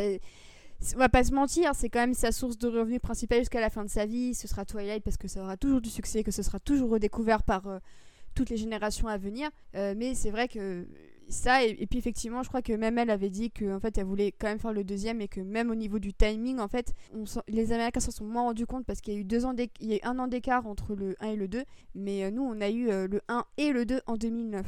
Donc c'est vraiment des écarts de production qui étaient vraiment très réduits parce qu'en plus il fallait empêcher les acteurs de trop grandir parce que sinon bah, ça aurait été un peu une catastrophe. Et Happy voulait rebondir. Oui, c'était pour revenir sur les relations entre Hardwick et Meyer. C'est euh, en 2018. À l'occasion des 10 ans de la sortie de Twilight, euh, Catherine Hardwick, elle a un petit peu euh, spill the tea. euh, elle s'est dit, elle est plus rien à. Et elle a vraiment parlé de tous ces problèmes. Et notamment euh, des énormes problèmes de racisme de Stephanie Meyer. Puisque quand Hardwick a eu le scénario au tout début, elle avait commencé à prendre des notes. Et pour elle, le personnage notamment de Alice aurait dû être japonaise. Elle, elle, voulait, je sais, enfin, elle l'a toujours dit quand elle a lu le scénario et qu'après elle a lu les livres, elle voulait quelque chose de très diversifié. Elle s'est dit autant d'enfants, autant d'enfants que il y a forcément de la diversité. J'ai envie qu'Alice euh, soit une personne, euh, soit, soit japonaise. Euh, J'ai envie de lui apporter une backstory intéressante qu'on n'a pas forcément dans le bouquin, etc. Et, euh, et en plus, bon, ça collait. euh, la description est assez, est assez light de Meyer, hormis le fait qu'ils aient tous une peau très claire et des cheveux bruns, etc. C'est pas non plus. euh, Sauf que Meyer est arrivé après. Elle a dit alors non, non, non, c'est mort. Moi, j'ai dit qu'ils étaient blancs, ils seront tous blancs. Et quand Hardwick a demandé à, à mettre un peu de diversité, à, à mettre notamment des acteurs noirs, Meyer a dit je l'accepte que pour le personnage de Laurent parce que c'est un méchant. Parce que c'est écrit qu'il a la peau olive. Alors, alors, alors juste pour information, Quand, quand j'ai lu, quand j'ai lu le bouquin, perso, je me doutais qu'il serait noir et je savais même pas Ouais, qu'il était mais- casté en Laurent. mais- juste coup, euh, pour moins- les auteurs et autrices de young adult, qu'ils soient français ou américains, arrêtez de dire qu'un personnage a un teint olive, ça n'existe pas, ou alors il vient d'une autre planète, il est vert. Ne- il faut arrêter. Si vous dites qu'un personnage est noir, il est noir. S'il est brun, il est brun. S'il est blanc, il est blanc. Arrêtez de dire olive, ça ne rime à rien. Soit on met de la diversité, soit on n'en met pas. On met pas des zones grises. On est bon. C'était c'était les prémices de, du young adulte bon mais et du coup c'est ce cette opposition frontale de Meyer et son racisme latent et on en reviendra tout à l'heure quand on parlera des kilos de ça il y a pas de problème qui eux aussi posaient d'énormes problèmes à la production et aussi je pense que en fait euh, se débarrasser de Catherine Hardwick ça l'a quand même un peu arrangé dans le fond parce que euh, elle en voulait plus bosser avec elle quoi. Ah oui, très clairement. C'est, ça n'a pas été la collaboration la plus, la plus bienveillante, mais ce qui est intéressant, c'est que Catherine Hardwick s'est quand même beaucoup, beaucoup impliquée dans, le, dans la production et tout ça, et elle avait sorti un livre de photos de tournage, et ça, ça ne s'est, jamais reproduit par la suite. Donc on avait le droit au bouquin euh, Tout l'art de Twilight, et on avait le droit au livre de Catherine Hardwick directement, que j'avais pu lire parce qu'une ancienne pote à moi au lycée l'avait acheté, et que du coup, bah, on s'est échangé et tout ça. Et en fait, bah, le travail de Catherine Hardwick, sa patte personnelle apparaissait tellement mieux dans son bouquin de photos personnelles que dans le bouquin L'art de Twilight. C'était assez frappant quand même. Mais en fait, c'est qu'à la base, du coup, le studio a embauché Hardwick parce que, du coup, bah, euh, réalisatrice indépendante, petit film avec petit budget. Euh, ils avaient 30 millions, euh, pour faire le... ouais, 30 millions pour faire le film, ce qui est peu. Par un studio, c'est rien du tout. Euh, donc, du coup, j'imagine que déjà, elle a dû beaucoup plus s'impliquer parce que elle-même, elle se doutait pas que ça allait avoir autant de succès. En fait, genre un petit peu, mais pas non plus ce que ça a eu pas le retour sur investissement que ça a été. Et, euh, et du coup, je pense qu'elle s'est beaucoup impliquée, que euh, effectivement, ben, avec son bagage de, de cinéaste euh, indépendante, elle a voulu garder des, des traces de son, de son travail. Tu vois, je pense qu'il y avait ça aussi. Et alors maintenant, je vais vous poser la question qui tue, la question à 1 milliard de dollars, pendant que mon, mon ami Corentin lève le niveau du ventilateur parce qu'on est vraiment en train d'agoniser de chaud. La question qui est, est-ce que vous trouvez que le premier film Twilight est une bonne adaptation du roman? Et moi, je vais lancer les hot takes tout de suite en disant que non. Moi, j'ai envie de dire oui, parce que je l'aime bien. Alors, c'est mon préféré des 5. Je l'aime d'amour, c'est un de mes teen movies préférés, mais je trouve que c'est une mauvaise adaptation du bouquin. C'est pas mon préféré des, des films, le 1. Je l'aime beaucoup, mais par nostalgie, en fait. Ouais. Après, euh, bonne adaptation, j'ai envie de dire que ça va. Voilà, Ouais. ma, ma take, c'est pas oui ou non, c'est ça va. Alors, Anne-Pauline, euh, ta take? Non, je l'aime bien. Mais je suis attachée à lui euh, parce que c'est une Madeleine de Proust, tu vois. Euh, aucune, euh, aucune objectivité, aucune pour dire que le premier euh, n'est pas réussi, tu vois, ou est réussi plutôt. Enfin, c'est. Il y a des problèmes dans la réalisation. Enfin, les, la scène où Edouard court très vite, c'est très bizarre comment c'est fait. Là, bon, mais t'as quand même des scènes iconiques dont tout le monde se souvient. Enfin, quand tu dis Twilight, tu penses tout de suite à la scène de baseball. Et puis t'as quand même. Bon, c'est vrai que ce filtre bleu est très dérangeant. Très, mais c'est très Hardwick. C'est, elle a toujours aimé les filtrages de couleurs. hein, si tu le retrouves dans tous ses films. Mais c'était, mais c'était plus aplati et plus esthétique dans Les Seigneurs de Dogtown, tu vois, je trouve. euh, en comparaison, qui est un film que moi j'adore et je vous encourage à aller voir si vous aimez euh, les vrais teen movies. En plus, c'est une vraie histoire. Enfin bref, allez-y, c'est, c'est- ça, ça se boit tout seul. Euh, oui, les musiques sont géniales, le casting est top. Enfin, je sais pas, enfin c'est non, je, je le trouve pas si terrible que ça. Et encore une fois, dans meilleure adaptation, il y a adaptation. Tu, enfin chacun y trouve son compte et je trouve que le film a repris ce qu'est le livre, son essence. Et pour moi, c'est une bonne adaptation, même si t'as pas tous tes passages préférés. T'as quand même littéralement des pans entiers d'échanges entre les deux personnages qui sont repris textuellement dans le film. Donc pour moi, non, c'est c'est une bonne adaptation parce qu'elle fait le job. Après, est-ce que c'est un bon film? Ça, c'est une autre take. Euh, Adrien, c'est quoi ta take? Est-ce que c'est une bonne adaptation ou pas? Bah, j'ai- je pensais que c'était pas une take, mais en fait, en écoutant vos avis, je me rends compte que c'est une take. Moi, je pense que c'est une très bonne adaptation. Euh, moi, je trouve que c'est très réussi. Euh, le, le fait, bon, je suis pas le mieux placé pour en parler, mais le fait que ce soit réalisé par une femme fait que je trouve le film est directement incarné. Il est très proche de son actrice et vraiment, je trouve qu'elle a des émotions à ce moment-là, Kristen Stewart, qui sont très communicatives. Et c'est rare, et je pense même que c'était, par exemple, euh, je vais encore dire du mal d'Harry Potter alors que j'adore Harry Potter, je suis désolé, mais euh, est-ce que c'était si facile que ça de ressentir des émotions communicatives par rapport à Hermione dans le premier film, où elle n'est pas valorisée du tout? Euh, Je suis pas sûr. Euh, là, je trouve que c'est quand même, c'est quand même très bien fait. Je pense beaucoup de bien de ce fameux filtre bleu qui a été euh, qui a été décrié parce que je trouve que c'est une forme de pertinence de réalisation et surtout ça cache un peu la misère, c'est-à-dire que les faux raccords, les perches dans le, champ, les, les CGI d'Edouard quand il court qui sont absolument affreux effectivement. Je trouve que le fait que ça ait cette identité visuelle un peu bleutée, un peu hors du temps quelque part, c'est très réussi. Mais seulement pour que ce soit vraiment réussi, il aurait fallu que ce soit repris dans les films suivants parce que euh, là, que ce soit le 2, le 3 ou le 4, on ne retrouve pas du tout cette espèce de filtre qui fait vraiment le- l'aspect très particulier, très fantastique du film. Et en fait, bon, le deuxième, comme le troisième, je trouve que c'est juste kitsch, quoi, comme c'est co- comme c'est fait. Euh, donc moi, j'en pense plutôt de bien, et même du point de vue de l'adaptation, euh, le, le- le- casting sauve vraiment tout. C'est-à-dire que Euh, Bella, sa manière de jouer le personnage tout en retenue finalement, en sachant pas tellement visiblement ce que le personnage pense. Je pense que le fait que ce soit un premier film et le fait qu'on sache pas tellement ce qui se passe après, les acteurs devaient être un peu dans le même cas, parce qu'autant Pattinson on fait peut-être un peu des tonnes, autant Bella je la trouve très... toujours très perdue en fait. Et je trouve que le fait que Kristen Stewart joue comme ça, c'est très pertinent. Donc c'est vrai que j'en pense pas mal de bien moi de, ce film-là en fait. Je trouve que, et même du point de vue cinématographique, c'est peut-être, encore que je sauve un peu le 3, c'est le seul qui soit vraiment, vraiment incarné pour moi. Je, d'accord et je défends aussi le filtre bleu que je trouve euh, que je trouve euh, pertinent pour le pour le pour le pour le premier film et on va laisser la parole à Yasmina qui trépigne depuis tout à l'heure. Parce que en fait, vous dites tout. Du coup, j'ai rien, j'ai plus rien à dire.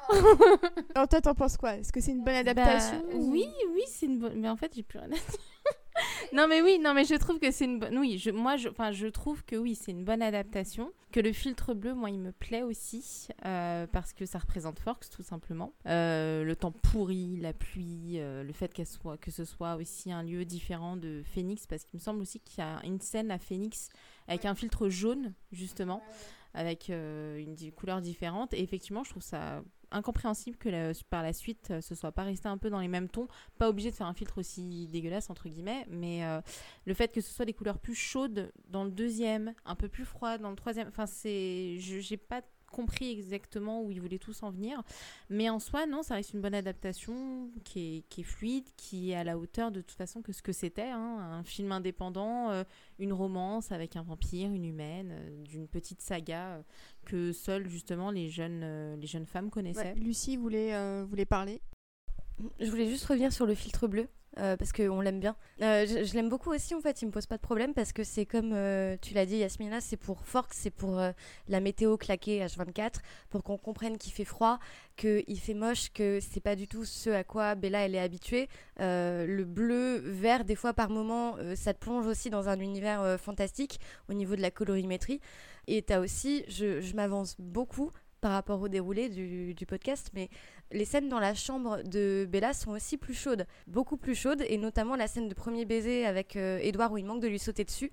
Et du coup, moi, le fait que euh, t'aies le contraste entre l'extérieur qui est très froid et l'intérieur de sa chambre qui représente tout le côté intime, toute la hum, le, désir, euh, le, bah, son, son désir féminin en fait, tout simplement, et le fait qu'il soit là et que du coup c'est euh, y ait les hormones euh, qui fassent pump it up dans toute la pièce, tu vois. Moi, ça me parle, en fait.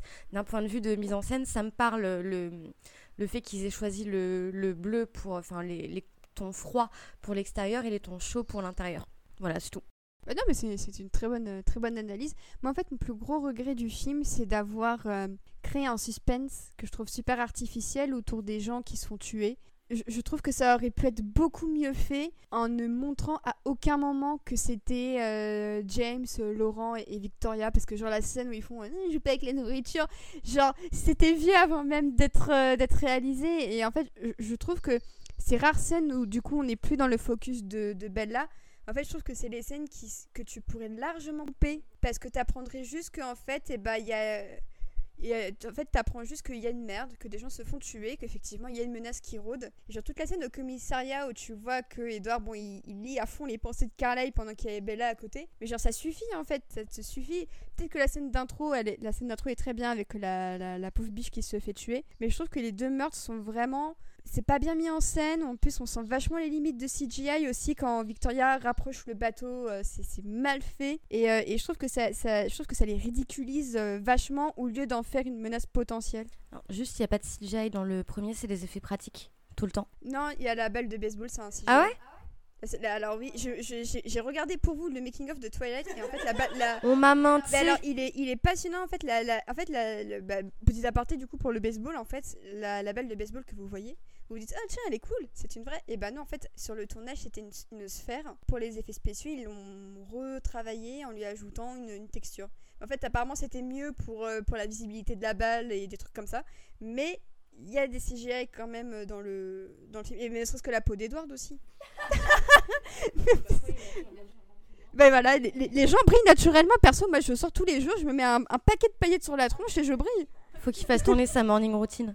Mais par contre, oui, après, c'est- vrai, par contre, aussi qu'il n'y a pas beaucoup d'effets pratiques, qu'il y a- qu'il y a beaucoup, surtout beaucoup d'effets de caméra, euh, surtout pour les, les- la vitesse d'Edward, de- des, des trucs comme ça. Euh, mais euh, mais, mais c'est vrai que, pour en revenir à Victoria et tout ça, je trouve que c'était pas utile et que tu aurais limite pu couper ces, petites scènes-là et rajouter un ou deux dialogues supplémentaires entre Edward et Bella ou entre Bella et Charlie, parce que c'est aussi un aspect du film dont on n'a pas encore parlé, euh, mais c'est euh, Daddy Charlie qui est quand même le héros de, nos cœurs, mais effectivement avec une moustache.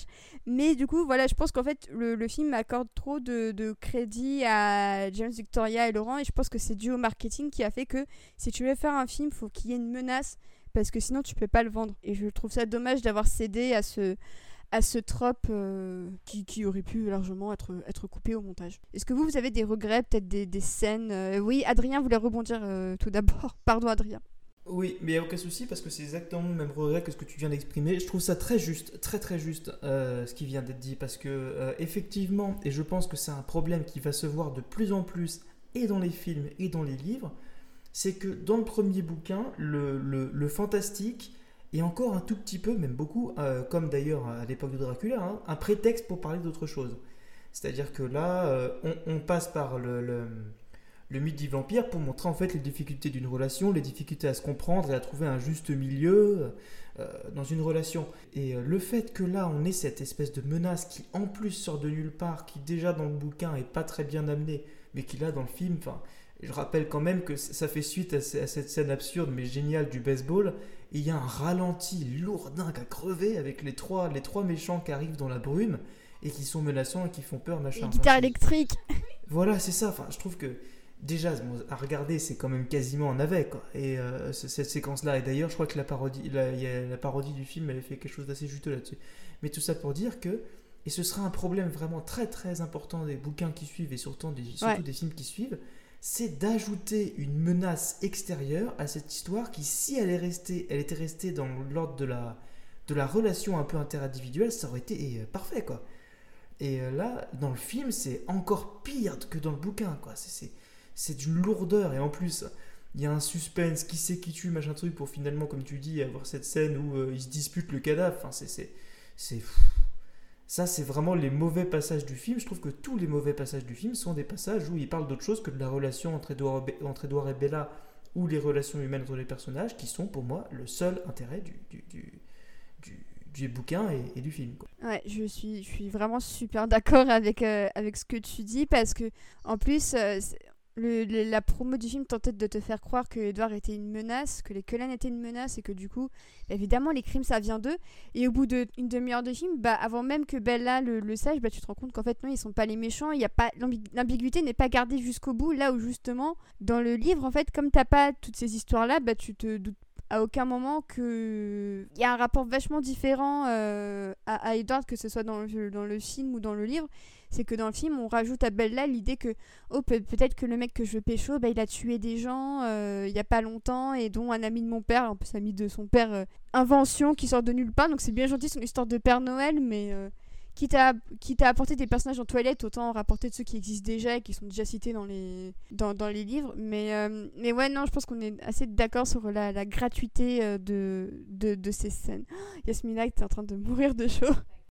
Oui, ça fait pas. C'est juste que ça fait pas sens, quoi. C'est dommage. C'est- gratuit. C'est gratuit, même pas parce que c'est mal fait, mais aussi parce que dans la dans dans ce que dit le film et ce que dit le ce que dit le bouquin, ça a pas de sens, quoi. Enfin, c'est euh, simplement un argument commercial. Et euh, le comme c'est réalisé, en plus, fait que dans le bouquin, non seulement c'est superficiel, mais en plus c'est mal fait euh, dans le film. Alors c'est dommage, quoi.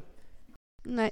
Et euh, bah, d'ailleurs, euh, petit trivia euh, casting, donc c'est Rachel Lefebvre qui joue Victoria dans les deux premiers films. Et elle est remplacée par Bryce Dallas Howard dans le troisième. Et à la base, Bryce Dallas Howard avait été approchée dès le premier film. Et elle avait refusé à l'époque. Et du coup, elle a vu que la saga fonctionnait. Du coup, elle est allée voir les producteurs pour E3. Ah, finalement, la petite rookie, là, filez-la moi. Donc, euh, bye bye Rachel Lefebvre au bout de deux films, alors que je la trouvais vraiment très bien en Victoria et je la trouvais peut-être plus convaincante que Bryce Dallas Howard. Oui, oui, elle était meilleure. Mais je, je pensais que c'était qu'elle avait décidé de partir en fait. Je savais pas que c'était Bryce Dallas Howard qui est arrivée. euh. Ah bah ça sert hein, d'être la fille euh, de Ron Howard. hein. Euh, on peut demander ce qu'on veut. Voici ce que vous avez loupé dans Arrested Development. Une blague que je suis seule à comprendre, je pense, mais je voulais quand même la faire. Alors sinon, au reste du casting, donc euh, outre euh, Kristen Stewart et Robert Pattinson, dont le couple fait quand même beaucoup beaucoup de d'étincelles à l'écran, ça, je pense que on est assez d'accord pour dire que leur alchimie est quand même assez indéniable. On a donc euh, Billy Burke qui joue euh, Charlie avec sa petite moustache et Happy qui fait des cœurs pour Charlie, Swan. Euh, le clan Cullen, euh, donc autre cœur pour Carlyle. Ah, Moi, Joué Peter par Peter c'était mon premier daddy. Hein. Ah oui, non Ah, mais mais vraiment bah oui, mais c'est ça. Et en plus, c'était notre daddy depuis Fastlane, donc ça m'a oui, trop fait plaisir. D'ailleurs, je- j'espère que toutes les personnes qui ont écouté le podcast de Charlie's Angels Angels. ont regardé Fastlane depuis. Bah j'espère Parce aussi. que franchement, ça mérite d'être vu. Ah non, mais j'étais tellement contente de le revoir, ça m'avait fait trop, trop plaisir. On a également euh, Elisabeth Ruizer dans le rôle de, de Esme, donc c'est celle qui jouait la, la, la patiente amnésique dans Grey's Anatomy dont euh, Karev tombe amoureux avant qu'elle ne retrouve euh, sa famille. Donc ça c'est vraiment l'un des arcs. Oui Alors franchement cet arc m'a traumatisé, ça se termine trop mal pour Karev, ça m'avait traumatisé. Euh, sinon, donc on a Rikiri dans, en, en Rosalie, donc plus ou moins débauchée par Catherine Hardwick, mais ça va, elle s'en sort bien. Elle fait, elle fait la bitch blonde avec son, son spray blanc sur la tronche, donc ça, ça fonctionne. On a Ashley Green dans le rôle de Alice, Kellan Lutz dans le rôle de Emmett. J'adore Emmett. Pour moi, c'est un des MVP euh, de, de, de la saga. Et dans le rôle de Jasper, nous avons Jackson Rasbone. Ça se voit pas, mais je fais des cœurs. hein. Comme tout à l'heure, vous faisiez des cœurs sur, sur Charlie. Moi, très clairement, Jasper, c'était un crush très très très tôt. hein. Je suis vraiment désolé. Ah, ça se comprend. De vraiment ouf. Mon type, hein, là, lui, Ouais, il est ouais. super. hein. Oui, alors, alors, on va peut-être se calmer sur le crush de Jasper, qui est quand même un ancien soldat confédéré, qui ne s'est jamais remis en question sur ses crimes de guerre. Je dis ça, je dis rien. Oui. Et- Alors, je parlais Jasper est raciste. C'est horrible. Choisissez vos MVP. soit très clair. Hein, D'ailleurs, ça, ça, vaudra quel que soit le personnage pour Twilight. À chaque fois que je parle d'un crush, je vraisemblablement pas pour sa personnalité. Hein, qu'on s'accorde tout de suite. Et enfin, donc une, la dernière actrice dont je voulais parler, bah, elle a quand même bien bien percé depuis, parce que c'est Anna Kendrick, d'un Oui. de ses premiers rôles, qui joue Jessica. Kendrick qui garde pas apparemment un super souvenir, mais bon, hein, faut, faut bien manger et se faire découvrir par Hollywood, hein, donc on prend, on prend ce qu'il y a. Mais donc un casting euh, très très jeune, Euh, c'est plutôt des, des, des seconds rôles qu'on a vu bah, par-ci par-là, donc euh, Grey's Anatomy, Fastlane, euh, des, des, des petites choses comme ça, mais euh, c'est... La confédération, c'est horrible. Mais le casting a su quand même convaincre dans l'ensemble. Enfin, j'ai pas vu de, de, de, de personnes se plaindre de miscast euh, potentiel. euh. Alors, je vois que Yasmina a fait la, la boue du mail. Ah, on en a oublié un. On a oublié Jacob.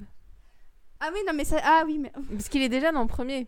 Ah non, mais j'avais totalement zappé, c'est horrible. Ce, pour pau- lui. ce pauvre Taylor Lautner qui euh, joue comme une patate douce et parce que C'est parce qu'il est- insultant pour les patates douces. non parce qu'il est il- moi je le trouvais mignon j'avoue je fais mon mea culpa je le trouvais mignon mais oh, ce qui- je, je- mais qu'est-ce Mais tu sens la perruque. Tu sens que c'est la première d'une longue série de perruques c'est la même c'est la même que. Kristen Stewart dans, dans le troisième je suis sûre Mais oui, et c'est vrai. euh, et euh, bah, autant parler de, du, du, du, du- du- de l'affaire Taylor Lautner tout de suite. si vous vous posiez Autant la battre la patate douce tant qu'elle est chaude. Voilà. Eh bien, sachez que. J'avais noté ça pour le deuxième, moi. Tu m'obliges à Bah, bah, au moins faire un point sur le casting global, comme ça après on pourra parler du problème plus global des culottes pour, pour le 2. Mais en gros, si vous vous posiez la question, sachez que Taylor Lautner n'est pas du tout amérindien, qu'il ne vient pas du tout de la réserve culotte, mais que il, il, il vient, il est pas amérindien. Donc en gros, c'est. Mais que selon lui, il est quand même un dixième amérindien. Hein, faut le savoir. Oui, voilà. Oui, non, mais enfin, je veux dire, on a tous un pote euh, qui nous dit oui, euh, je suis moitié portugais, moitié brésilien, moitié italien, moitié euh, belge. euh, Moitié albanais. tu vois, c'est ça. Mais c'est- cela, De toute façon, Taylor Lautner a joué dans Sharkboy et Lava Girl, il ne mérite pas le respect. Il a été reproché de dire, mais est-ce qu'on n'est pas tous un peu issus de la c'est ce diversité qu'il méritait Oui, certains plus que d'autres. Mais, oui, donc, mais, mais, mais c'est vrai que c'est quand même dommage parce que pas mal d'acteurs quand même de la saga sont amérindiens et juste prendre lui euh, qui, qui est un petit peu un mitonné là-dessus, je trouve que c'est dommage parce que ça- ils auraient pu faire un bon casting au lieu de prendre quelqu'un qui a juste un passing mais qui en fait ne correspond pas du tout à la réalité. Bah, déjà qu'il y a peu de diversité Oui, voilà. Après, euh, j'ai envie de dire, euh, on ressent également la même chose, nous, les personnes d'origine suédoise. Quand justement, euh, Aladdin, on voit des gens qui sont castés qui ne sont absolument pas arabes, qui sont d'origine indienne ou pakistanaise ou je ne sais quoi. Enfin, on est complètement invisibilisés. Donc, je suis colère aussi concernant Jacob. Oui, en tant que suédoise. tout à fait. Mais ils se sont quand même bien rattrapés pour le cas dont on en parlera tout à l'heure avec Rami Malek. Ah, Rami Malek, quel homme. Enfin, ah, jusqu'à euh, qui joue mes Freddie Mercury, mais ça on en parlera plus tard.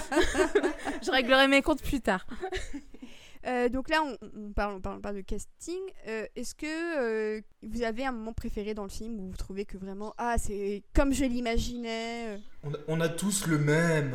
Je pense que tu serais étonné de ma c'est réponse. évident. Mais ben justement, Adrien, vas-y, commence. Est-ce que tu as un, un moment MVP du, du film que tu trouves bien adapté ou alors qui n'existait pas Est-ce que je dis l'évidence? Ouais. Est-ce que, comme tout à l'heure, je dis l'évidence? Ou est-ce que, bon, l'évidence, c'est la scène de baseball, évidemment. Mais alors, moment préféré du film, outre celui-ci et celui que j'ai cité en parlant de mon préféré du bouquin, donc euh, du début, euh, j'aime bien la toute fin, moi. Euh, le, enfin, la toute fin, un, tout petit peu avant, quand elle vient d'être d'être mordue par Jean-Michel Vampire. Par James Euh, James, James Michel Vampire On va l'appeler Just Jean-Mich Mich. Voilà, James Michael Vampire, dont j'ai oublié le prénom, bah, je trouve que ce moment-là, je sais pas, d'un- du point de vue d'un point de vue dramaturgique, il est pas, il est pas dégueu. Je trouve que c'est, c'est, c'est assez bien fait. On- tout est très sombre, tout est très, est très glauque et voilà toute, toute cette séquence dans la salle de danse. Je crois que c'est ça. hein, Oui. Je crois que c'est une salle de, une salle de danse. Euh, c'est bien fait. C'est vraiment, c'est bien fait. C'est assez prenant. C'est, c'est, ouais, bien foutu. bah, autour de, de Yasmina, est-ce qu'il y a un moment, euh, le moment cœur, le moment... euh, Bah ouais, c'est pas très original quoi. Le baseball, je... c'est rien d'original, mais euh, c'est vrai que ça fonctionne à chaque fois. hein. C'est euh, c'est ce qui c'est ce qui a peut-être euh, le mieux vieilli en dehors de l'arrivée euh, chevelue euh, des trois méchants. voilà, ça, ça reste quand même ouais, une scène qui est, qui est quand même très très chouette et puis qui présente les Cullen sous un autre euh, angle. un angle Euh, plus, un plus angle plus- marrant. oui, voilà, plus drôle. Plus Genre Emmett qui se prépare, qui euh, fait pou, pou, pou avec... Il me fait rire à chaque fois ces Oui, oui. moments. Non mais Emmett, bah, de toute façon Emmett euh, qui est le meilleur, mais voilà où on voit Jasper qui est toujours bah, justement en train de se contrôler, qui a toujours cette tête de constipé parce que parce qu'il n'est pas content euh, d'avoir perdu la guerre de sécession, je ne sais pas. Je- voilà c'est ça. Et, euh, et même Rosalie, voilà donc c'est c'est quand même chouette et ouais c'est pas très original mais sur la musique de Muse ça fonctionne euh, du tonnerre. C'est mieux ce qui est mieux ce qui est le groupe préféré de Stéphanie Meyer. D'ailleurs, je porte le, le t-shirt de Muse pour leur rendre hommage. Voilà, c'était ma contribution personnelle. à ton tour, Lucie. Euh, moi, j'ai deux moments, MV trois moments MVP, puisque voilà, euh, pourquoi pas. Euh, le baseball, oui, mais c'est pas dans mes, mon top 3. Euh, dans le désordre, j'aurai la toute toute fin, mais quand ils sont au bal de fin d'année, je trouve ça très doux, très mignon. C'est un peu, c'est assez drôle aussi quand dans le film tu te rends compte que Edouard veut juste lui faire un bisou dans le cou et pas lui et pas lui lui trancher la jugulaire. Enfin, tu vois, c'est il c'est un peu romantique. Euh, la- Il y a ce moment que j'adore dans cette scène, c'est quand il la porte et qu'il la met sur lui. C'est genre, c'est le truc, le moment le plus sexuel de toute la saga. C'est trop mignon. C'est trop mignon. Et du coup, j'aime beaucoup. Et j'aime beaucoup aussi la musique euh, qui passe en fond. C'est euh, Flate, euh, je sais Euh, plus comment, mais je- c'est- un morceau d'Iron and Wine. Ouais, c'est ça. Et en fait, à la base, c'est Christian Stewart qui avait dit bah, pour qu'on tourne la scène, qu'on se mette dans l'ambiance, on met ce morceau en fond. Et en fait, au montage, ils se sont, rendus compte que la musique fonctionnait tellement bien qu'ils ont demandé à Iron and Wayne de garder les, les droits, euh, d'avoir les droits pour ce morceau. euh, Flightless Bird, je crois, le, le titre. Voilà. American, euh, je sais plus quoi. Ouais, voilà, truc. euh, Mais du coup, ouais, ça s'est fait totalement par hasard. Et euh, donc, deuxième moment, quand Edouard lui joue au piano Bella's Lullaby. Voilà. Qui est devenu un mème par la suite qu'on connaît tous. Mais c'est une scène que j'aime beaucoup, qui est aussi toute douce, etc. Et dernier moment, c'est quand euh, Bella fait ses recherches pour euh, découvrir ce qu'il est et qu'elle tape des trucs dans un moteur de recherche qui n'existe pas. Enfin, c'est cramé, les gars. C'est cramé, les gars. Vous faites ça même pas très très bien. Enfin, passons. Euh, t'as juste un plan qui dure très très peu de temps où t'as Edouard qui est en qui est déguisé en, en vampire, mais vraiment à l'ancienne, comme s'il venait de l'époque gothique. Et du coup, t'as as Bella qui est en dessous et qui a pour le coup des traces dans le cou. Et c'est un, un moment que j'aime beaucoup pour pour son esthétique, en fait. Voilà. Juste, euh, ça dure très peu de temps, mais à chaque fois, je, je bug dessus parce que j'ai- j'aime beaucoup, en fait. Autour d'Anne-Pauline. Bah moi je l'ai un peu dit tout à l'heure, mais c'était la scène de l'accident de voiture. Et il y a celle-là, il y en a une autre, et là je me rends compte à quel point j'ai fait une focale sur le parking de ce lycée. Mais c'est la deuxième scène quand euh, Edouard arrive dans... avec Bella, avec, ses... avec ses Reban Wayfarer. Ça y est, elles ont compris. Genre, oui, ce passage-là, il est. Oh, la folie encore.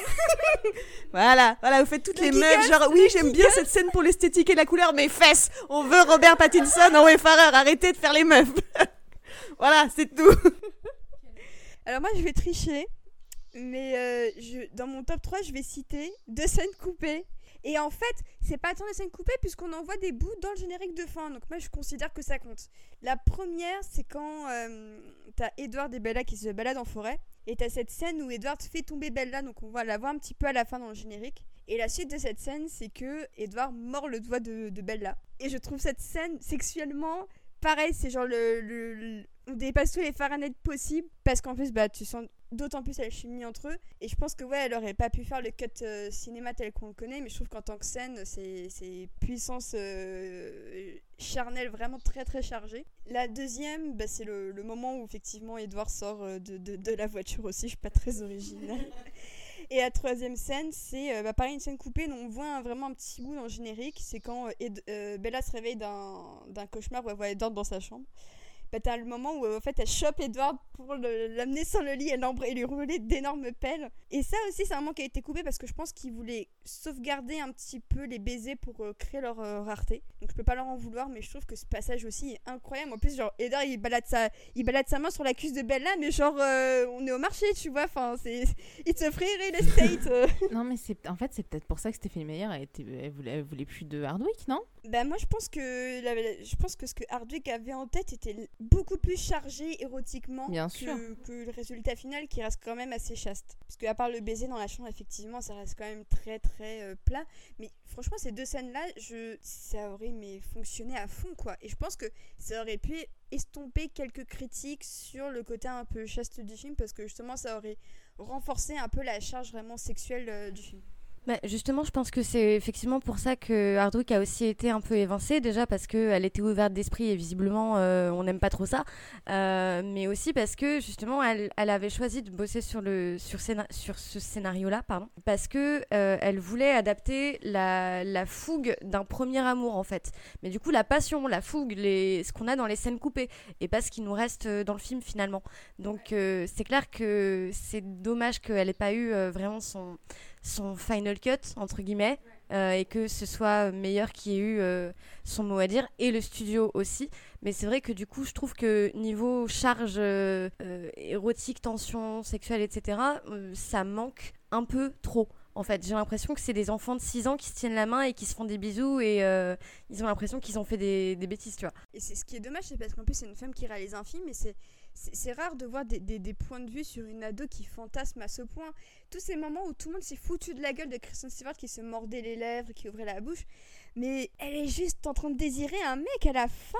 Puis Et vous genre, le montrez c'est comment une réaction super naturelle et en fait, ça m'a beaucoup agacé que qu'il y ait toutes ces critiques parce que je trouve que c'est peut-être plus euh, réaliste que plein d'autres films qui se prétendent un petit peu plus intelligents au-dessus de la mêlée et qui prétendent comprendre le désir féminin alors qu'en fait euh, non.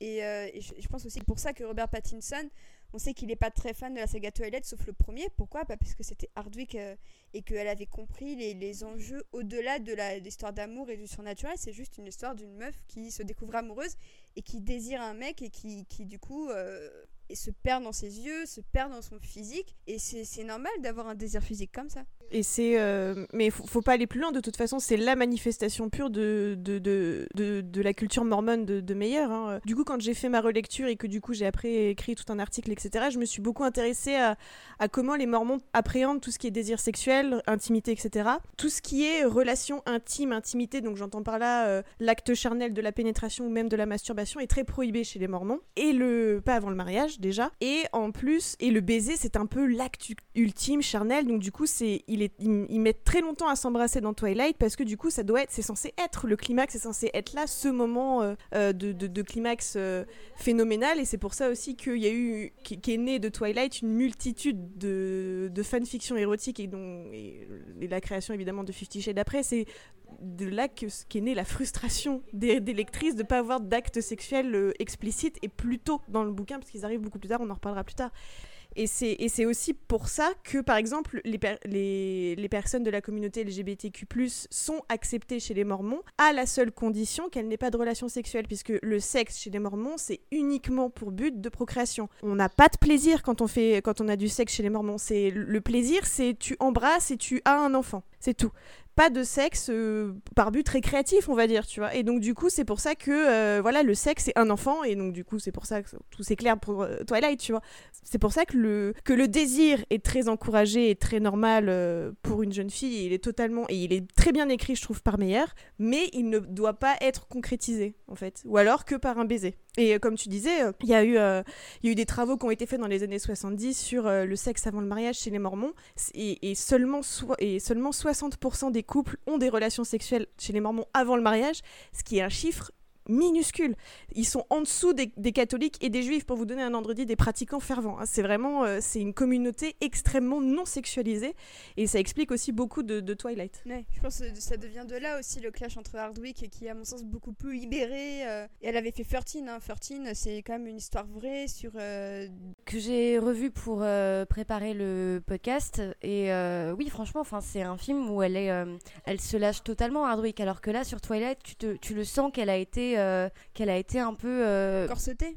Ouais, corseté, voilà, c'est exactement le terme. Parce que, ben, pas le choix. Déjà, la pression du studio, la pression d'une autrice qui, est, qui a, pardonnez-moi le terme, mais un balai dans le cul à cause de malheureusement sa confession. Donc, elle l'a choisi et si ça lui convient, c'est merveilleux.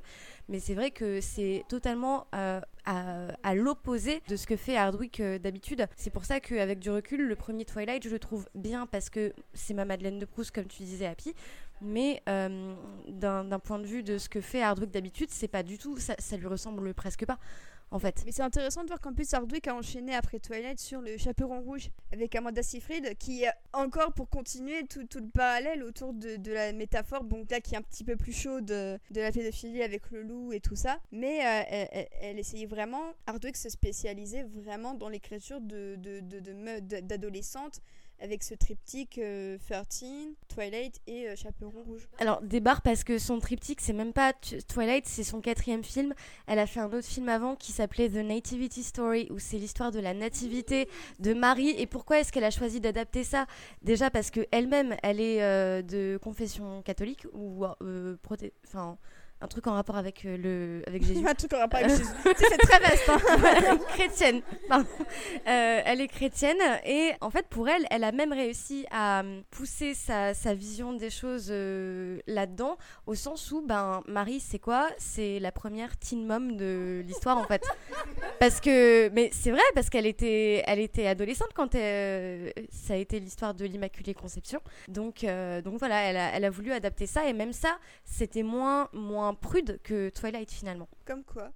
Euh, bah écoutez, je pense qu'on en a fini avec le premier toilette. Est-ce que vous aviez quand même quelque chose à rajouter, genre un truc en particulier qui vous a plu, un détail, euh, une ligne de scénario qui vous a fait rire? Moi j'aime beaucoup la maladresse de Bella dans ce film. À chaque fois qu'elle se casse la gueule, enfin je, me- je me marre parce que c'est le peut-être le film qui a le mieux saisi l'es- l'essence de Bella qui est très maladroite. Et je trouve ça dommage qu'ils aient pas continué dans les autres films. Et après je pense que c'est aussi pour montrer à quel point elle était un peu gauche et enfant au début de la saga et qu'après elle devient adulte, donc plus plus confiante dans ses Quand pas. elle se vautre là sur la plaque de glace pour dans son camion, à chaque fois je m'épose. Je me marre, mais alors Mais en plus, euh, je crois que Kristen Stewart portait un coussin parce qu'elle était flippée à l'idée de faire la chute. Elle avait peur de se vraiment se casser le coccyx. Donc euh, c'était une cascade à haut risque. hein. C'est franchement, euh, on n'imagine pas les dangers à, à faire une chute.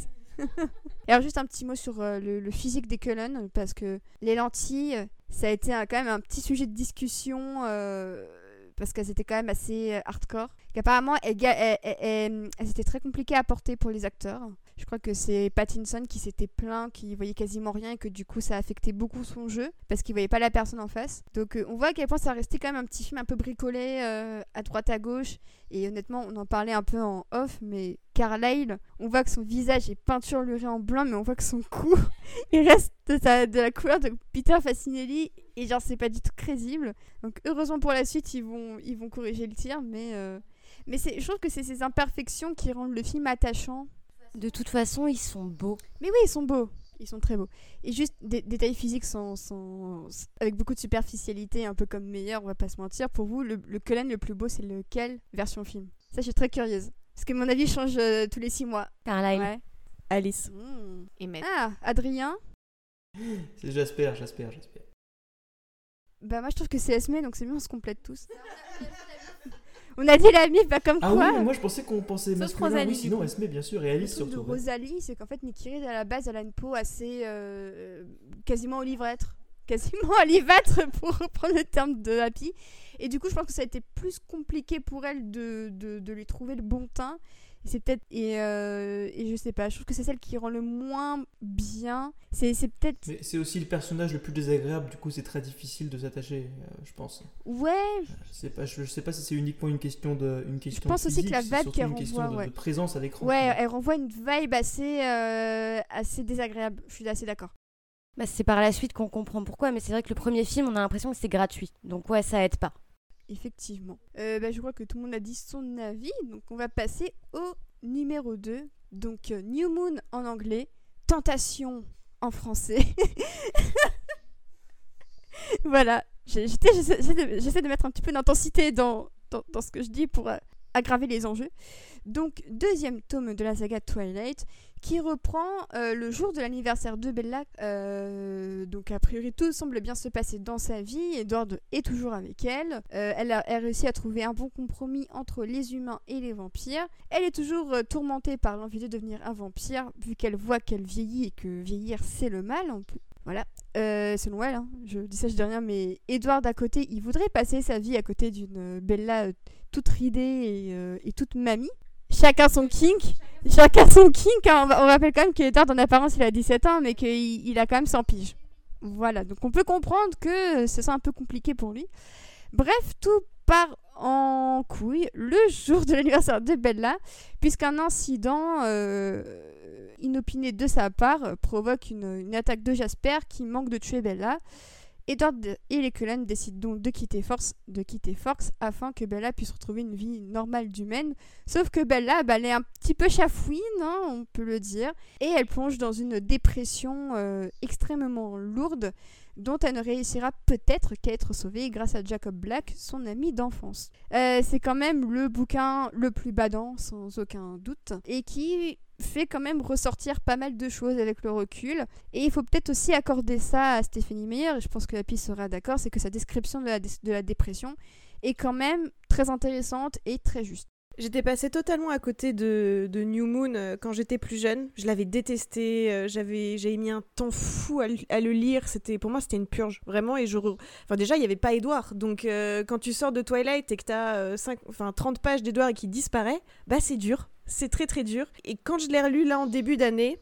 Une claque, vraiment pour moi c'est un des mieux écrits. Jacob y est très sympathique puisque c'est Jacob qui sauve Edouard, euh, Bella pardon, le lapsus Fanfic fanfic. C'est vraiment Jacob qui sauve euh, Bella de sa dépression. Enfin, il la sauve pas, il la maintient euh, dans, à la ligne d'eau pour pas qu'elle s'étouffe euh, et qu'elle et qu'elle se noie dans, son propre désespoir. Et, c'est extrêmement bien écrit. Et tu sens, euh, parce que Meyer l'a dit dans une interview, euh, qu'elle était très sujette à l'anxiété, à la dépression, et que pour elle, ça a été très très difficile d'écrire ce tome, et que, que c'était vraiment très très difficile, et que ça l'avait euh, fait face à ses propres démons. Et, tu le ressens, en fait, quelqu'un qui n'a pas vécu une dépression ne peut pas écrire des choses aussi puissantes et belles. Elle a mis des mots que moi-même, j'arrivais pas à mettre sur mes propres mots, et c'était vraiment, euh, vraiment prodigieux. Et en le relisant, je me suis rendu compte que Bella n'était pas la seule à souffrir de dépression.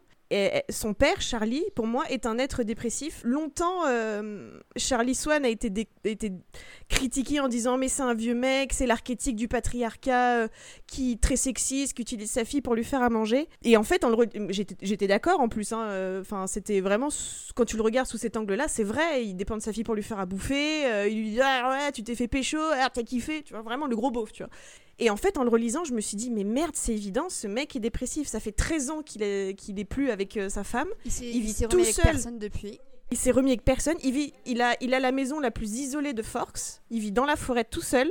Euh, ces seuls moments où il arrive à sortir de chez lui, c'est pour aller travailler, pour s'occuper des problèmes des autres, pour pas euh, faire face à ses propres problèmes. Et quand il est chez lui, pour pas faire face à ses propres problèmes, il s'abrutit devant la télé. C'est vraiment l'archétype de l'homme dépressif. T'as vu, j'ai des très beaux dans la voix. Justice for Charlie, ok Akab, mais pas Charlie, ok Et pour moi, et, donc en plus, tout ce roman-là où ils se retrouvent face à face tous les deux avec Bella et son propre père, où ils savent tous les deux, ils se reconnaissent dans leur dépression, ils ne savent pas quoi se dire. Son père, il est démuni parce qu'il sait même pas gérer la sienne. Elle, elle est démunie parce qu'elle réalise que son père aussi est bloqué dans une histoire d'amour qu'il n'aura jamais avec, euh, avec son ex. Et du coup, mais ce, bouquin, mais c'est un raz-de-marée émotionnel de tous ces personnages au fond de l'eau. Et Jacob, c'est juste la toute petite flamme en fait qui permet de faire tenir un peu tout ça. Euh, et même de, plus largement, le clan Black et, et Clearwater en général, ils sont là tous pour les Swans. Et c'est eux qui font tenir en fait euh, les, les deux blancs euh, dépressifs de la forêt. Ouais, je dirais que tu rajoutes Edward aussi qui est dépressif. Et, et c'est pour ça, c'est vraiment le trio infernal. Hein. Mais j'ai envie de dire, c'est un peu l'apanage du vampire d'être un être de dépression et d'anxiété. De... Enfin, c'est vraiment le vampire, c'est- c'est un être torturé qui vit dans le spleen, dans la dépression. Enfin, c'est l'essence même de ce qu'est un vampire. Donc je le compte pas. En plus, on le voit pas dedans. Mais j'ai- j'aime bien quand même les scènes d'Edward dans, dans, celui-là parce que tu comprends à quel point c'est douloureux. Et je comptais un peu parler de Midnight Sun euh, tout, tout à l'heure, donc le premier Twilight vu du point de vue de, Edward, que Stephanie Meyer avait écrit pour Robert Pattinson au moment du, premier film. Et euh, spoiler alert, ça se voit que Pattinson a lu Midnight Sun quand on revoit le film. Mais euh, euh, le, détail qui m'a tué dans Midnight Sun, c'est que Edward sait qu'il va y avoir ce- ce- cette scène dans la, forêt où il, va, quitter Bella et où il comprend le désespoir qu'il va lui infliger et à, et lui-même qui va s'infliger. Et euh, je pense que j'ai pas, pas osé revoir ni relire le, New Moon après avoir lu Midnight Sun, mais je pense que ça m'aurait un, petit peu fait bader parce qu'effectivement, on voit à quel point c'est vraiment un tome extrêmement noir et vraiment très très désespéré où, où même un être comme Edward envisage le suicide. Et ça aussi, euh, la, thématique du suicide, en, le relisant, je me suis pas rendu compte à quel point il y avait autant cette pulsion de mort chez beaucoup de ces, de ces personnages. Et euh, du young adulte qui parle à ce point de, de suicide et de, de, de- dépression.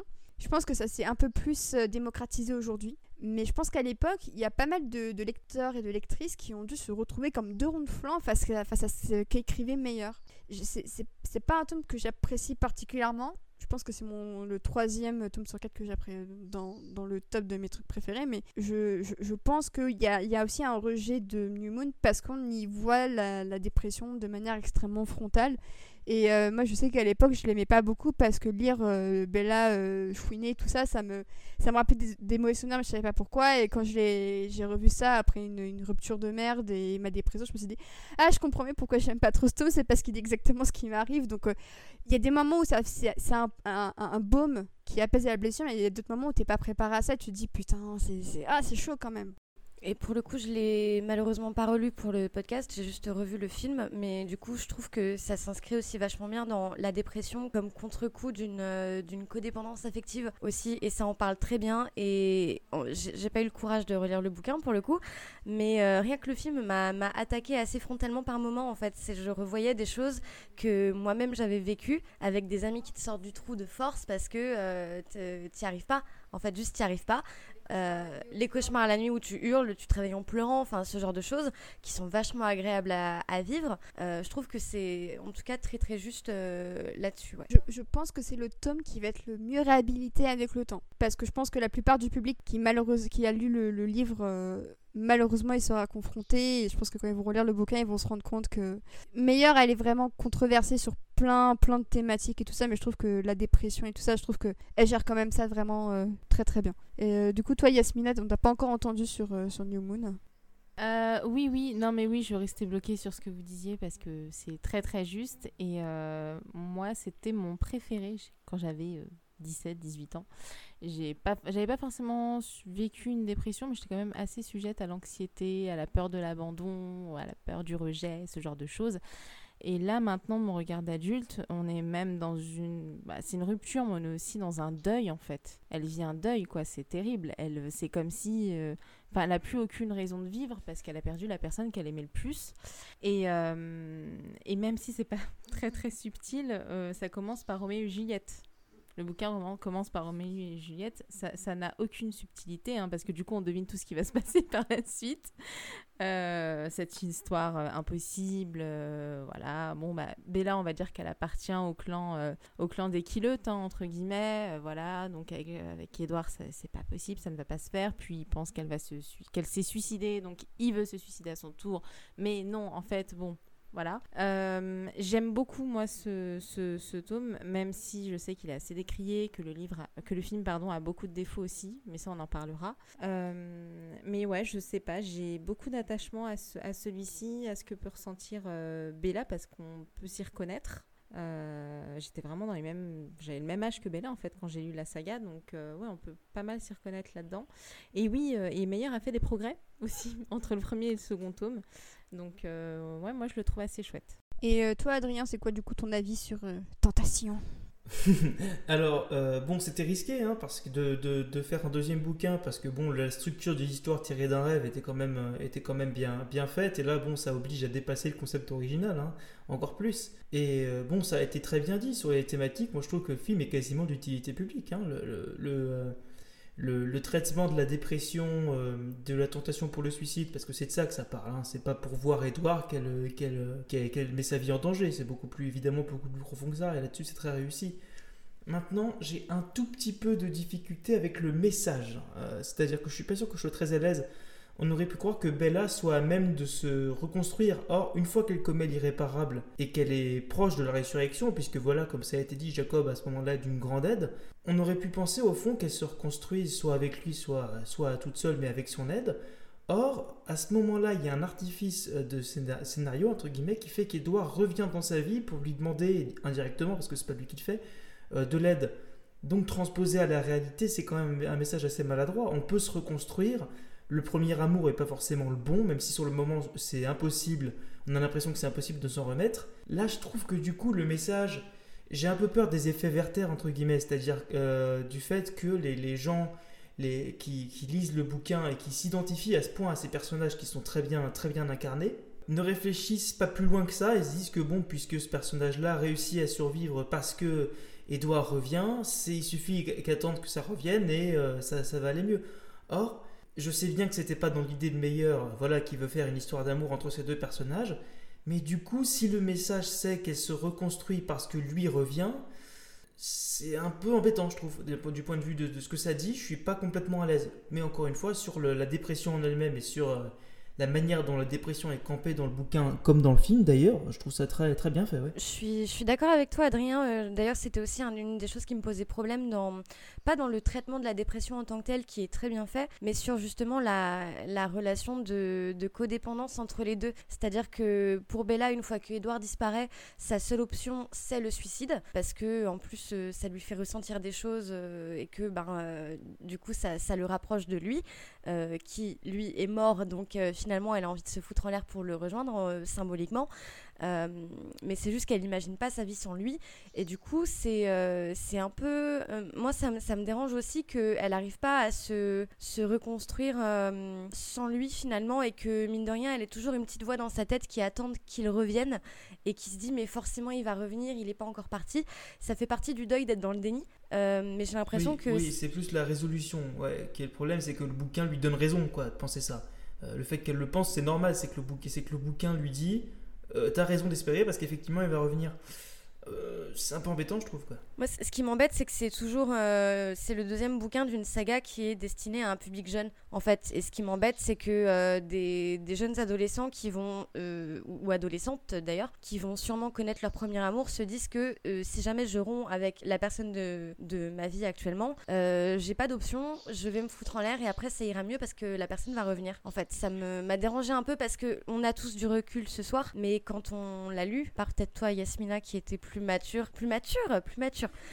Et, et toi, Happy, euh, quand vous l'avez lu, enfin moi je sais que je l'ai lu quand il est sorti, j'étais ado et euh, j'ai le recul dessus que maintenant. Moi à l'époque, euh, je m'étais fait recal par mon crush de l'époque et j'avais envie de me foutre en l'air parce que quand t'es ado, tu exagères vachement tout, tu prends tout ce que tu lis et tout ce que tu vois pour acquis et du coup tu te dis mais du coup ça va forcément être super romantique et ça va se finir comme dans Twilight où elle essaie de se foutre en l'air, ensuite il revient et tout le monde est content quoi. Mais après, je, trouve aussi que le deuil de Bella va au-delà d'Edward, c'est-à-dire qu'il va au-delà de- d'un avenir qu'elle s'était imaginé avec lui, mais aussi avec le reste des Cullen. Et euh, je vois qu'Happy acquiesce dans ma, dans ma direction. Mais euh, ce qui a, moi, ce qui m'a le plus marqué, c'est qu'au-delà du manque de Edward, ce qui manque aussi à Bella, c'est le reste des Cullen parce qu'elle est considérée comme des amis et comme sa famille.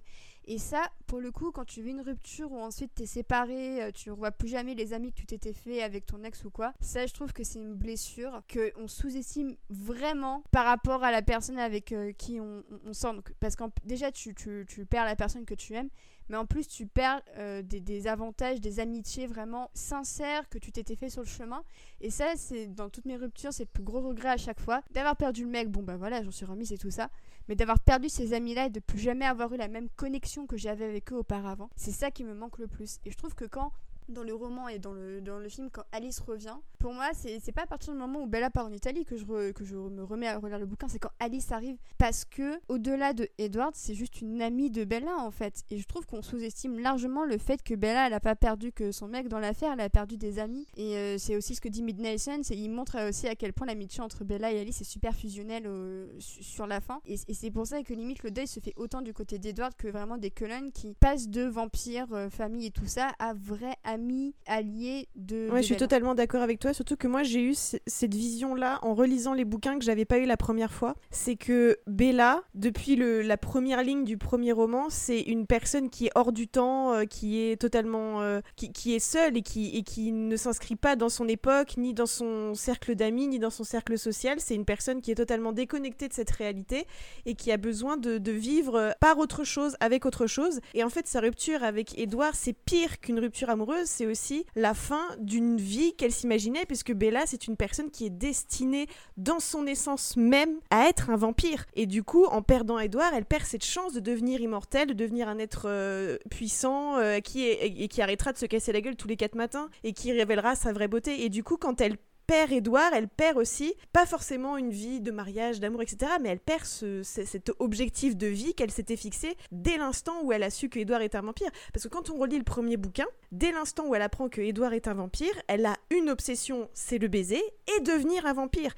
Et c'est deux choses qu'elle désire, mais de façon égalitaire, très ardemment. Elle le veut, elle le dit, elle, elle le verbalise presque plus facilement que l'acte sexuel d'ailleurs. Elle veut impérativement devenir un vampire. Pour elle, c'est évident, c'est enfin, et elle a une révélation. Il y a la Bella du début qui vit sa vie, mais en parallèle de tout le monde. Elle s'inscrit vraiment, elle a aucun ami, elle est, elle est vraiment en marge de la société. C'est vraiment l'héroïne gothique des romans de Jane Austen qui s'inscrit pas du tout dans son époque, etc. Et la Bella ensuite qui envisage cette possibilité de devenir un vampire, elle est complètement différente. Elle se projette, elle se dit oh là là, quand je vais pouvoir être amie avec Alice, on ira faire des virées shopping. Oh là là, moi aussi, je vais conduire des voitures, mais bon, je serai un peu prudente. Ou alors, je me déplacerai juste en courant dans les. Enfin, elle envisage vraiment tout son, tout son avenir, pas par Edouard, mais par elle-même, sa condition de vampire. Et de ce côté-là, je veux pas non plus mettre des propos dans la bouche de meilleur si elle si elle y a pas pensé, mais moi, quand je l'ai lu, j'ai ressenti ça vraiment. C'est que Edouard était finalement qu'un outil à sa propre émancipation féminine et que c'est très discutable, évidemment, sur, euh, sur le fond, sur la forme, euh, euh, d'un point de vue féministe, hein, bien sûr, mais pour elle, c'était vraiment juste un, Edouard, c'était un petit escalier qui lui permettait de monter à l'étage supérieur. Genre, tu level up dans ta life, tu vas devenir vraiment l'être que tu méritais d'être depuis le début. Et du coup, c'est aussi pour ça que euh, je ne mettrais pas autant de crédit sur l'histoire purement amoureuse, tu vois. Pour moi, c'est vraiment juste qu'elle a perdu tout son objectif de vie et qu'elle se dit, bah putain, je vais rester toute ma life à être une merde, à jamais m'intégrer, à être vraiment qu'une moitié de ce que je pourrais être vraiment parce que je connais mon potentiel, je sais ce que je peux être, mais il faut qu'on me donne quelque chose. Et d'ailleurs, elle le dit très souvent, elle marchande avec lui, elle fait, bah si tu veux pas me transformer, je m'en fous, je demanderai à Carlyle ou à il le fera, tu vois. Et ça, c'est très récurrent. C'est ça qui, que je voulais réagir, c'est que euh, Bella, au bout d'un moment, elle s'en fout que ce soit Edward qui le fasse ou pas, sa transformation. Elle veut juste être un vampire, en fait. Et elle sait, très bien qu'elle a plusieurs options, elle sait très bien qu'elle peut demander à plusieurs personnes. Et en fait, elle, veut faire fi de la vie d'Edward sur, euh, sur ce point de vue-là. C'est un de leurs premiers désaccords, vraiment, où euh, elle est en mode, mais non, mais mon gars, je m'en fiche que tu me mortes, c'est pas grave, il y a d'autres personnes qui peuvent le faire, en fait. Es pas... Elle lui dit clairement en texto, t'es pas le seul qui peut me permettre d'accéder à à mon potentiel de vampire. Et je trouve que c'est peut-être un petit peu plus fin que, que ce qu'on pourrait croire en mode euh, effectivement codépendance et tout ça, c'est vrai.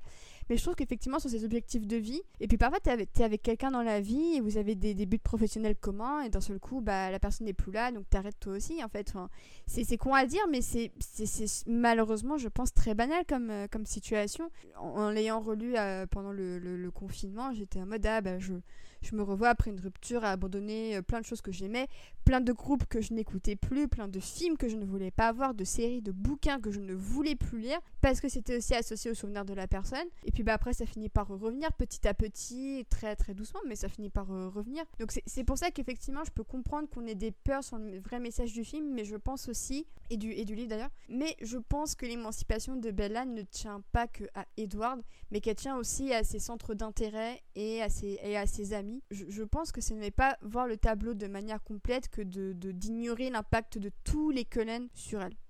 Euh, oui, bah, c'est très juste déjà.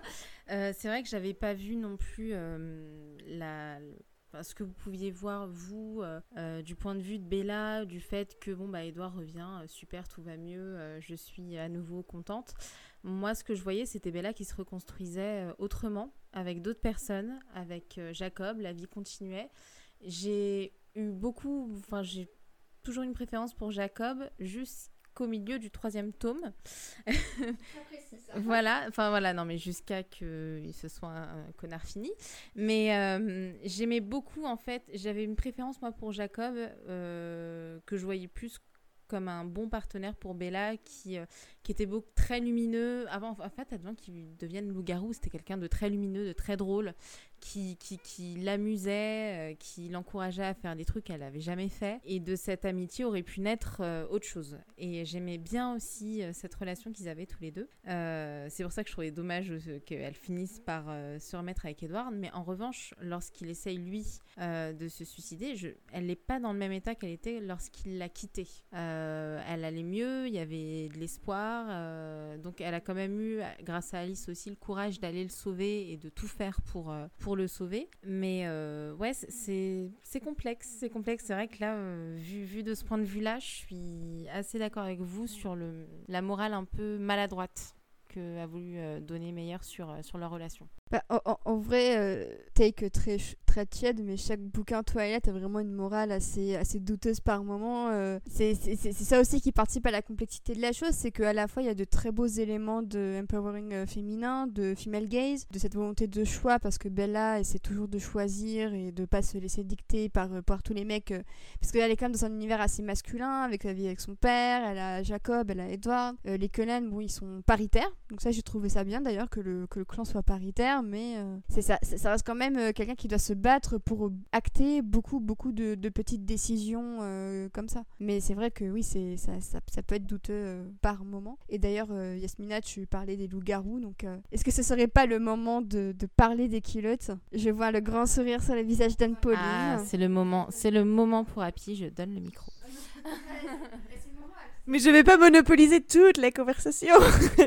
non, c'est, euh, bah, on peut, on peut en reprendre un petit peu de, de ce que j'introduisais tout à l'heure sur euh, le, racisme un peu flagrant de Meyer, sur euh, qui essaye tant bien que mal de, de se réapproprier une culture, mais mal. elle a fait beaucoup de recherches, ça on peut pas lui reprocher. Elle s'est nourrie vraiment de, de, tous les écrits, de, de, ce qui a été fait sur les kilotes. Elle en a pas rencontré, ça se ressent, mais elle est allée vraiment potasser sur internet et après elle a pris les éléments qui l'intéressaient, elle en a fait une sauce un peu bizarre et, elle nous a sorti le clan Kilut. Alors c'est une vraie vraie euh, vraie tribu qui existe vraiment euh, aux États-Unis, qui est toujours euh, qui est toujours active. Et d'ailleurs j'en profite parce que du coup les Kilut ont grand besoin d'aide et il faudrait leur faire des petits dons puisque leur habitat naturel est complètement menacé par les tsunamis et les ouragans et les, et les inondations.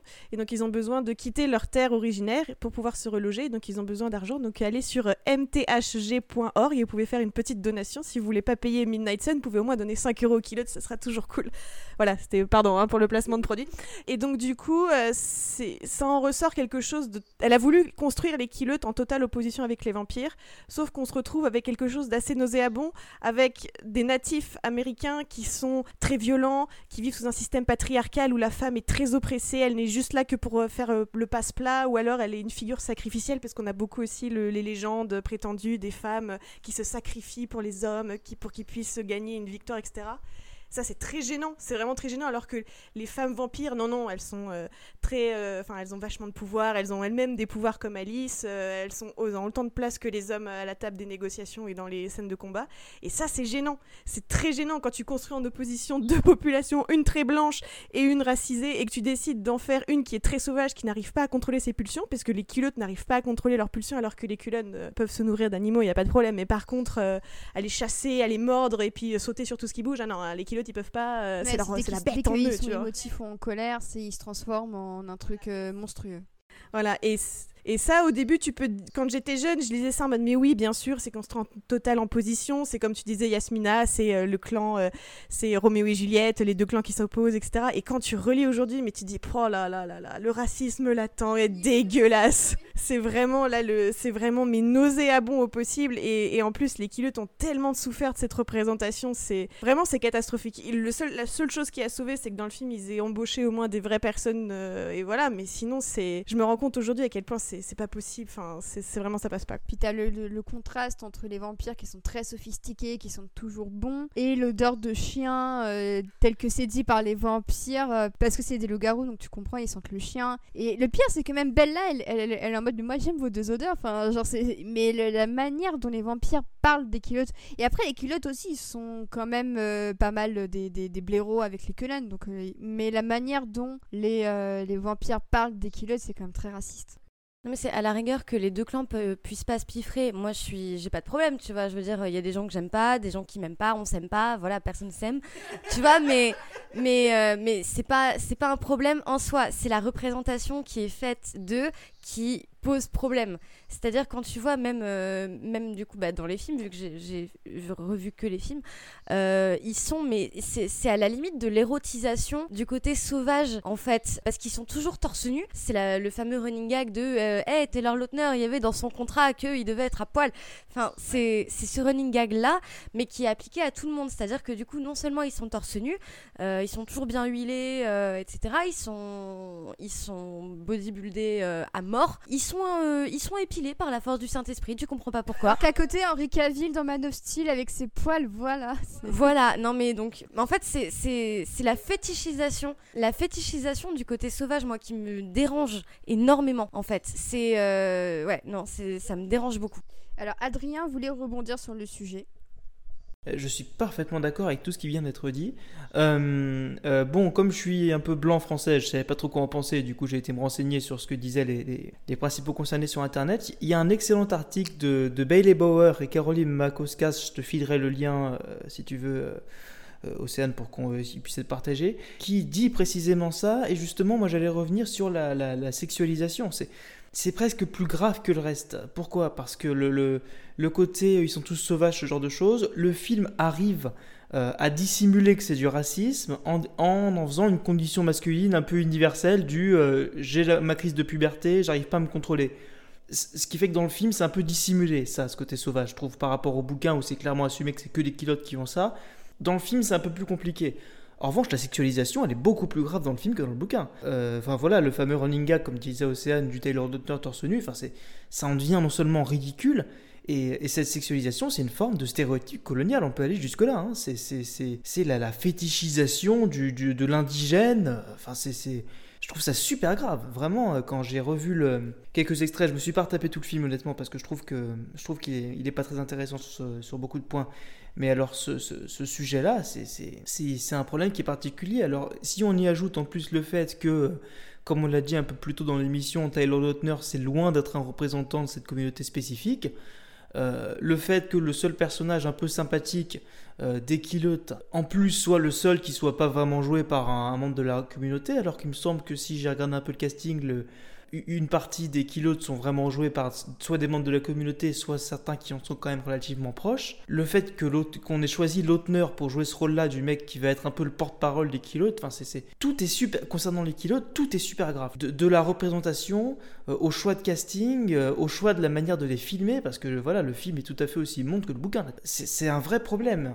Et je voulais juste sur le côté, on a parlé un peu plus tôt du côté problématique de Twilight et du fait qu'il y ait les y a en quelque sorte des choses intéressantes et aussi des choses très problématiques. En relisant les, résumés, en, relisant des extraits, en revoyant des, bouts des films, je me suis rendu compte que c'est de plus en plus la, balance entre ce qui est bien et ce qui est problématique et pense de plus en plus vers le problématique au fur et à mesure qu'on avance dans les bouquins et dans les films. Et euh, là, dans le 2, voilà, la, balance penche du côté de ce qui est problématique à cause des kilotes.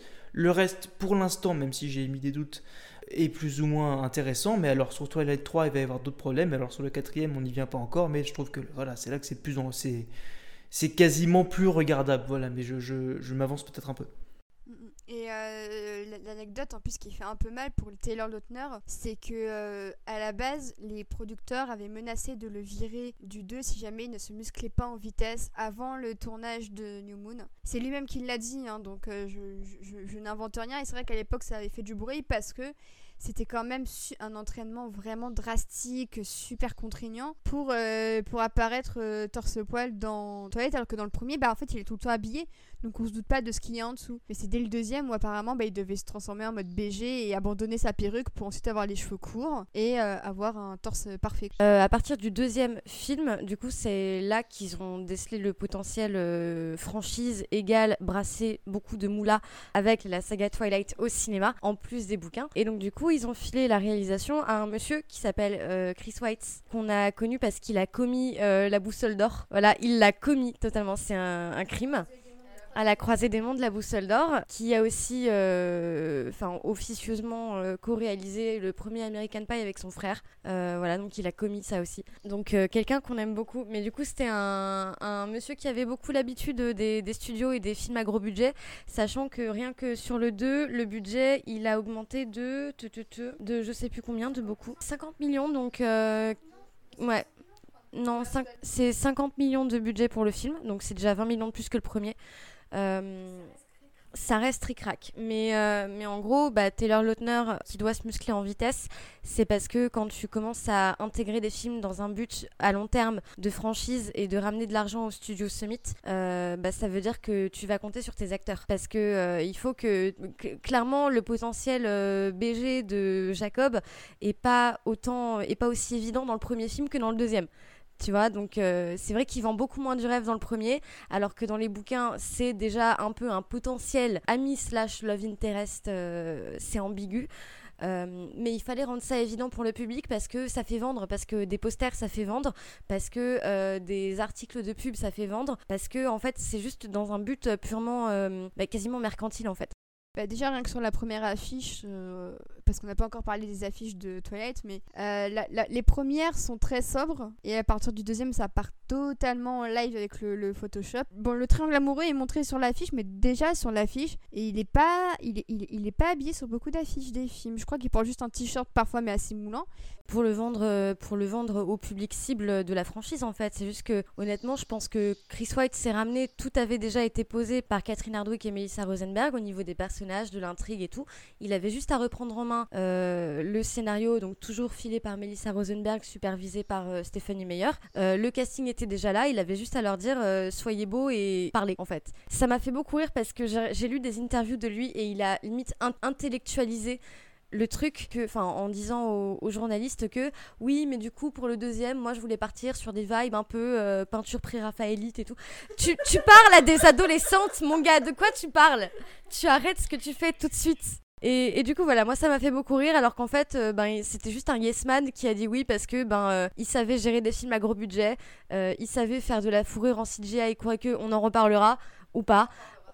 voilà, mais c'est ses seules qualifications en fait. Bah, du coup, même question que, pour le, premier film. Est-ce que vous trouvez que c'est une bonne adaptation ou pas de, du, roman? Moi, je trouve que c'est une des plus fidèles, peut-être, et que ça, c'est un des avantages que le film a pour lui, on va dire. Parce que c'est vrai que pour le reste, je trouve qu'on quitte une, sphère très intimiste pour aller vers un, un, scope plus grand et que le passage, la transition se fait pas de manière très harmonieuse et que le film accumule quand même les problèmes de rythme et de mou que tu n'avais pas dans le premier film. Et euh, je crois que Yasmina est d'accord. Bah oui. Euh, oui, oui, non, c'est fidèle, c'est fidèle, mais il y a des longueurs dans les films, dans les livres qui sont acceptables et qui ne le sont, qui le sont moins dans les films, tout simplement. C'est pas, c'est indigeste en fait. Et, euh, et, oui, la transformation aussi en blockbuster, Taylor Lautner qui a dû faire une prise de masse, le pauvre qui a dû manger des graines et puis, et puis des poudres de whey ou je sais pas quoi pendant. C'est, ça, c'est terrible. Tout ça pour faire gonflette et enlever son t-shirt. ça, déjà, bon, c'est moyen plaisant. Et ouais, c'est étonnant parce que j'aime le, livre, mais j'ai vraiment détesté le film. Je, ah, il m'a, ouais, il m'a, il m'a, j'ai bien aimé le début. Enfin, bah, la séquence aussi de Bella avec euh, le Possibility de Possibility de Lucky On est là. voilà que j'adore. Euh, j'étais voilà le sang mais euh, qui, est, non mais qui qui, une très très belle séquence hein, ça qui est très facile dans l'exécution mais mais qui reste très efficace euh, par rapport au changement de saison, etc., etc. Il y a quand même des, jolies choses. La première partie du film me plaît, et après la transformation en blockbuster avec les loups-garous, euh, la transformation des loups, et, puis la virilité des kilotes euh, qui, qui montre un petit peu, qui bombe du torse. Et Jacob, justement, c'est là que je commence à, le moins l'apprécier, qui se transforme en sauvage. Mais justement, en fait, Jacob aussi, finalement, c'est très raciste le traitement de Jacob, au final, parce que il devient complètement impulsif. Il y a cette transformation de jeune homme à euh, homme qui euh, doit tout de suite euh, être complètement viril, qui donne des ordres et puis, et puis transformation complète que, que, je ne comprends pas. Donc ouais, à partir de là, j'ai beaucoup de mal. Euh, d'abord sur la forme, bon j'en ai déjà parlé pour le premier film, mais voilà, on a perdu l'identité visuelle. Il n'y a plus de palette réelle, à moins que je me trompe, mais euh, il n'y a ni bleu ni rien du tout. Bon, je demandais pas nécessairement un filtre Instagram, mais disons que j'ai pas le sentiment que ce soit très très travaillé de ce point de vue-là. Il y a de très jolis euh, artifices de mise en scène, hein, la séquence des saisons où, qui était déjà intéressante, dans le bouquin. Hein, on y a juste écrit les, les mois qui passent, et dans le film, voilà, c'est joli, intelligent même poétique, mais le film, il a un arrière-goût de banalité, quoi. Et alors, l'autre problème, mais c'est inhérent au bouquin adapté, hein, c'est que on parlait tout à l'heure du fait que Twilight, c'est avant tout une histoire d'amour et une histoire interpersonnelle. Or là, est-ce qu'on peut s'accorder sur le fait de dire que la mythologie des Volturi, euh, quel intérêt ça a quoi euh, Si c'est pour insister sur le fait que ce soit un Roméo et Juliette et qu'il y, ait des, clans et des familles, c'est franchement lourdingue.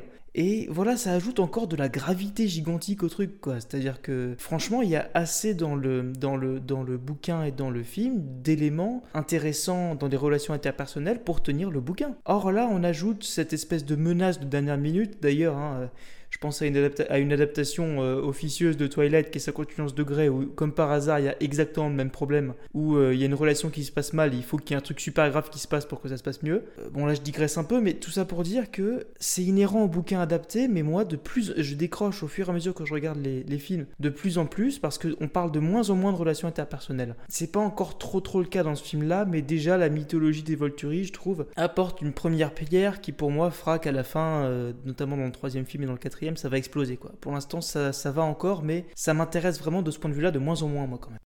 Bah, en, fait, le problème, c'est que les deux premiers euh, bouquins et deux premiers films, c'est une histoire d'amour et qui a quelques éléments de, de, de, surnaturel. Et en fait, le 3 et 4, c'est des éléments de surnaturel, fit une histoire d'amour. C'est ça que, que, je trouve assez dommage. Euh, bah, moi, au niveau euh, adaptation, je trouve que le, le, film est une bonne adaptation, objectivement. Euh, objectivement, il y a ce qu'il faut dedans. mais c'est le film que je déteste le plus. Il y a, selon moi, dans le film, tout est too much. c'est too much avec Roméo et Juliette, c'est too much avec la symbolique, c'est too much avec la structure du film, où au début mm. ça va, ensuite ça va pas du tout, ensuite ça va pas du tout, mais il y a des grosses voitures et il y a des vampires qui parlent peut-être italien, on sait pas, peut-être c'est. Il y a rien qui va, ça m'énerve, c'est lourd. Euh, je j'aime pas les j'aime pas les loups-garous en CGI, ils sont pas beaux. Non, vraiment tout m'énerve dans le film. Mais mais l'adaptation est bien en plus, c'est ça qui m'embête parce qu'il y a des il y a des scènes que j'aime beaucoup. Typiquement, je veux dire euh, une, scène qui est vraiment euh, too much dans le film, c'est quand quand t'as Bella qui court dans les rues de c'est quoi de Volterra pour empêcher Edouard de s'exposer au soleil parce qu'il y a tout le monde devant. c'est too much, mais moi je suis je suis dedans, tu vois, je me dis mais vas-y, cours, rattrape-le c'est voilà, c'est mon côté un peu euh, qui aime bien quand ils en font trop. Mais, mais à part ça, je trouve qu'il y a une saturation de trucs mais inutiles qui étaient pas là dans le premier parce que le premier film comme le bouquin allait à l'essentiel finalement. Alors que là t'as tout un tas d'artifices dont on n'a pas besoin de CGI qui sont foutus à des endroits où tu te dis mais pourquoi t'as fait ça mec? Enfin ça ne servait à rien. Le budget CGI qui a augmenté moi je veux bien pour les loups-garous à la rigueur parce que évidemment que tu vas pas les faire en animatronics ça serait un peu je pense que ça donnerait un côté bizarre en plus Mais euh, mais il y a d'autres effets qui sont foutus à des endroits où je, je ne comprends pas. Je veux dire, euh, même juste Edouard qui apparaît, euh,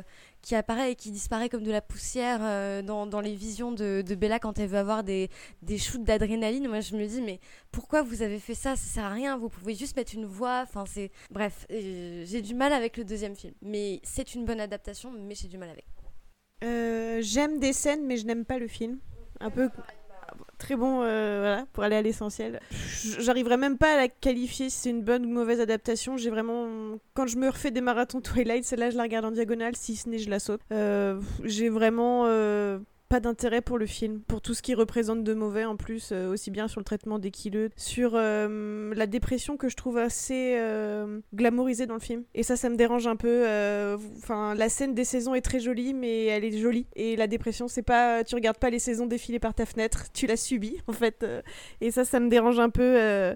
Ouais, c'est plein de petits éléments qui, qui me, qui me chafouinent et j'aime pas. Ça me, du coup, le, film dans son entièreté, non, vraiment pas. Voilà, oui, j'aime certaines scènes, mais, mais le film dans sa globalité, euh, je suis pas fan.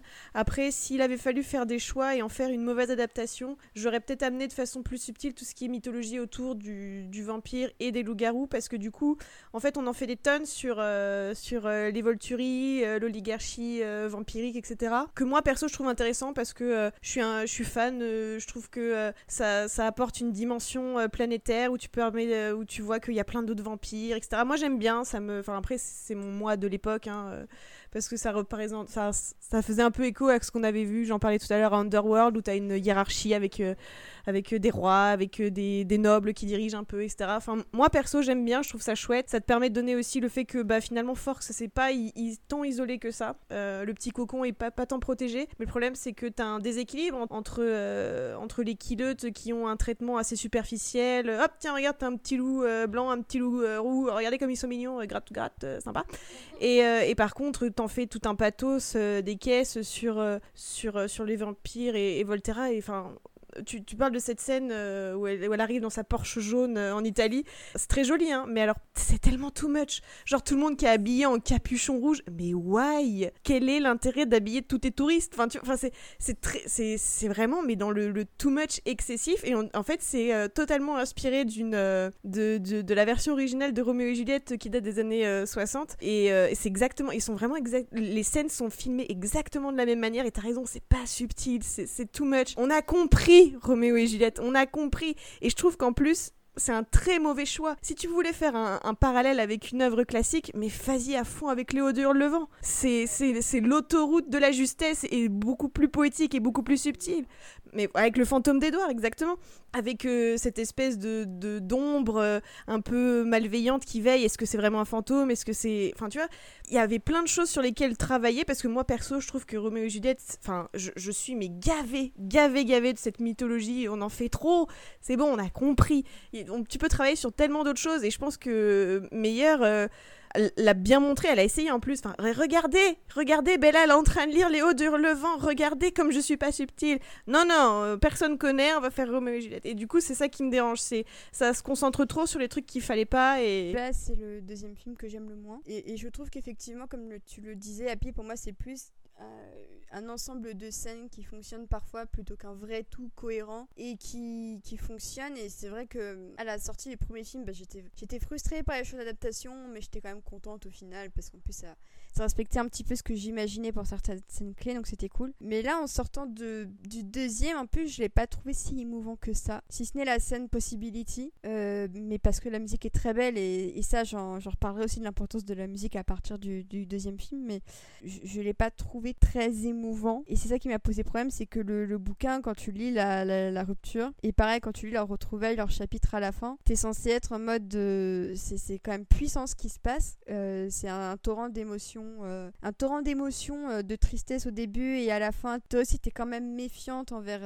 envers Edward parce qu'il lui dit, lui promet, mais tu te dis, mais fool me once, fool me twice. Et du coup, je trouve que c'est très en pilote automatique et on sent que Chris Weiss insuffle pas de personnalité au récit. Et genre c'est intéressant parce que dans ces dans, dans ces eaux là t'as un film totalement euh, pas du tout dans le même registre qui est Mélancolia de Lars von Trier et qui est fait par une actrice qui était dépressive donc Kirsten Dunst et un réalisateur dépressif comme Lars von Trier et tu sens qu'à eux deux ils ont tellement mieux compris les enjeux de la dépression et de ce que ça implique dans tes rapports à ton tes, à tes proches au quotidien et tout ça. En fait en revoyant The Moon je me rends compte que le mec il est vraiment venu faire son taf, faire les plans. Il en a rien eu à battre de ce qu'il y avait vraiment dans le script comme enjeu et c'est pour ça qu'à défaut d'avoir une femme peut-être je pense qu'un réalisateur peut-être un peu plus jeune aurait peut-être pu mieux saisir euh, tout ça parce que c'est vrai que depuis tout à l'heure, enfin, les réalisateurs de Twilight, ils sont dans la quarantaine, voire cinquantaine. Ils sont pas super jeunes. Même Stephanie Meyer est quand même plus jeune. Enfin, elle a écrit les bouquins, elle avait quoi, la trentaine donc Ça restait quand même encore un peu cohérent. Tous- ces réalisateurs-là, ils ont 40-50 balais. Et puis en plus, c'est bête à dire, mais Chris White, c'est un mec. La dépression, tu la vis pas forcément de la même manière selon que t'es un mec ou une fille parce que t'as des problématiques euh, par rapport à la société et tout ça qui sont, qui sont vachement différentes. Et je trouve que le film euh, loupe totalement le coche de, de plein plein de thématiques qui auraient pu être pourtant très intéressantes. En plus, ses critiques avaient dit du film qu'il était barbant, chiant et tout ça. Et du coup, moi j'étais en mode, mais oui, mais bon, le bouquin, elle est pas très heureuse et tout ça. Et en sortant du film, j'étais en mode, bah, je suis pas très heureuse, mais c'est pas parce que c'est le, film est triste, c'est parce que justement, il, il pas triste. Et je pense que c'est une des principales différences avec le, bouquin. Et c'est ça qui m'avait beaucoup frustrée à la sortie, même si pour moi, il y a certaines scènes qui sont, vraiment très très cool. Il y a beaucoup de, de bonnes idées visuelles par-ci par-là, mais tu te dis, le mec, il a juste voulu plaquer sa vision. Et le truc, c'est que pour Catherine Hardwick, ça avait fonctionné, mais juste là, la vision du mec était, était pas Bah, bonne. Quoi. Il a pas d'âme, en fait. J'ai essayé de comprendre pourquoi. Voilà, c'est ça. Quoique, euh, Bella, elle est pas d'accord. hein. Mais euh, je- j'essayais de savoir pourquoi j'avais aimé le bouquin et pas du tout le film, alors que la datation est assez fidèle. Et c'est ça, ça a pas d'âme. On parlait quand même de quelques scènes qui vous avaient plu. Donc, euh, je sais que bah, Lucie, t'as eu l'air d'avoir kiffé quand même euh, le, le- tout l'aspect over the top euh, à Volterra. À moi, la course poursuite, enfin l'arrivée en Porsche jaune, enfin vraiment ça me ça me fait des choses. l'arrivée euh, l'arrivée d'Alice euh, dans Volterra où juste elle passe la porte avec son petit euh, son petit foulard sur les veuches, elle enlève ses lunettes de soleil et dit S salut. Enfin c'est tout est too much. Et puis Michael Sheen, je veux dire Michael Sheen, je l'aime d'amour. Euh, voilà, c'est mon bébé, je l'aime. Euh, sinon euh, non, sinon c'est tout en fait parce que Ah ouais, non, enfin il y a, y a quelques scènes que j'ai trouvées mignonnes entre Bella et Jacob. T'as tout un, un faux plan séquence blindé de CGI pas très, pas très subtil du tout quand, il reconstru- quand il retape la moto. J'ai trouvé ça mignon et léger. Ça faisait une petite respiration entre deux trucs euh, très très plombants et très très lourds. Euh, mais sinon, non, enfin le. Le, le traitement, comme tu disais, à pic glamourisé de la dépression dans le film me dérange, mais énormément. Euh, c'est un des gros problèmes que j'ai eu avec et que j'ai toujours avec. Et il y a, finalement, il y, a, il y a très peu de choses euh, que je retiens de, de positives, en tout cas de, du film Tentation. Euh, Happy, peut-être une scène quand même qui mérite euh, une rédemption. Moi j'aime beaucoup euh, les Volturi, et donc du coup pour moi une des scènes qui marche le mieux c'est la scène de fin. Pas fin mais la fin en Italie, quand ils sont en train de, de quitter le, le château slash caveau et qu'ils croisent un groupe de touristes que là- Edouard dit à Bella ne regarde pas, ne regarde pas. J'adore ce passage qui n'est pas dans le livre. En fait, dans le bouquin, t'as Bella, t'as, t'as Bella qui comprend, qui, voit le groupe de touristes, dont une a une petite femme avec son rosaire, Oui, ça. et qui, qui commence à se dire putain qu'est-ce qui se passe, c'est, pas très Et normal. il quitte tout de suite la scène et je trouve qu'en fait Ouais, et en fait, je trouve que dans le, le, film, c'est hyper bien rendu. Et là, du coup, tu trouves la, la dimension vampire prend enfin toute sa gravité, dans le sens où, oui, les vampires. Enfin, tu l'avais un petit peu dans le 1 avec le groupe James, Victoria, Laurent, mais c'était un peu flingué quand même. On va pas se mentir, déjà, ils étaient habillés comme. euh, Non, mais c'est ça, mais en plus, ils étaient habillés comme un groupe de l'Eurovision des années 70. Quand ils arrivent au ralenti dans la prairie avec la fumée autour d'eux, c'était flingué à souhait. Tu te dis, je suis censée avoir peur de ça? Non, sorry, euh, tiens, prends une gouseille, un pieu, salut quoi. Alors que les Volturi, c'est vraiment la première menace vampire qui tient un peu, tu vois. Ils sont, ils sont vraiment flippants. Et je trouve que justement, ce- cette scène avec le groupe de touristes qui commence à partir. Et en fait, je trouve que la caméra, elle est très en focale sur Bella qui tourne la tête pour la regarder. T'as euh, Edouard qui est vraiment sur le côté de la scène, de- sur ton écran, il est coupé. Il la retient comme ça en disant ne regarde pas. Et je trouve que là, enfin, genre, à chaque fois, j'ai le petit nœud, tu vois, dans l'estomac, genre, Oh, putain, ça pue et tout. Genre, ouais, ils vont revenir. Parce que du coup, ça te fait un teasing, genre, tu sais que l'histoire avec les Volturi est pas finie. Et, et je trouve, et voilà, moi, je- j'aime beaucoup cette scène euh, dans, le, dans le château des Volturi. Moi, une des scènes que j'aime le plus, c'est un peu avant, c'est dans l'ascenseur. Franchement, cette scène, je la trouve super drôle. euh, Dans l'ascenseur. L'ascenseur Dans l'ascenseur, quand ils sont chez les Volturi et qu'ils sont tous dans l'ascenseur et qu'il y a un opéra qui s'appelle La Ah Chauve-souris oui, qui passe. c'est vrai, exact. Et genre, tu devines qu'ils sont tous morts de rire et qu'ils se retiennent. Et je trouve ça beaucoup Ah trop oui, drôle. exact. Putain, je me souvenais pas du tout de cette scène. Et du coup, toi, euh, Adrien, euh, en dehors des peut-être des, des ascenseurs, euh, des Volturi ou même de leur petite visite guidée, est-ce que tu as une scène en particulier que, que, que tu gardes quand même du film? Je vais faire la séparation entre, entre le, l'aspect problématique d'une scène et, euh, et la manière dont elle est exécutée. Donc j'ai déjà dit que j'aimais bien la scène, moi, où elle euh, regarde passer les saisons sur sa chaise, même si on a expliqué effectivement que ça n'avait pas grand-chose à voir avec une dépression.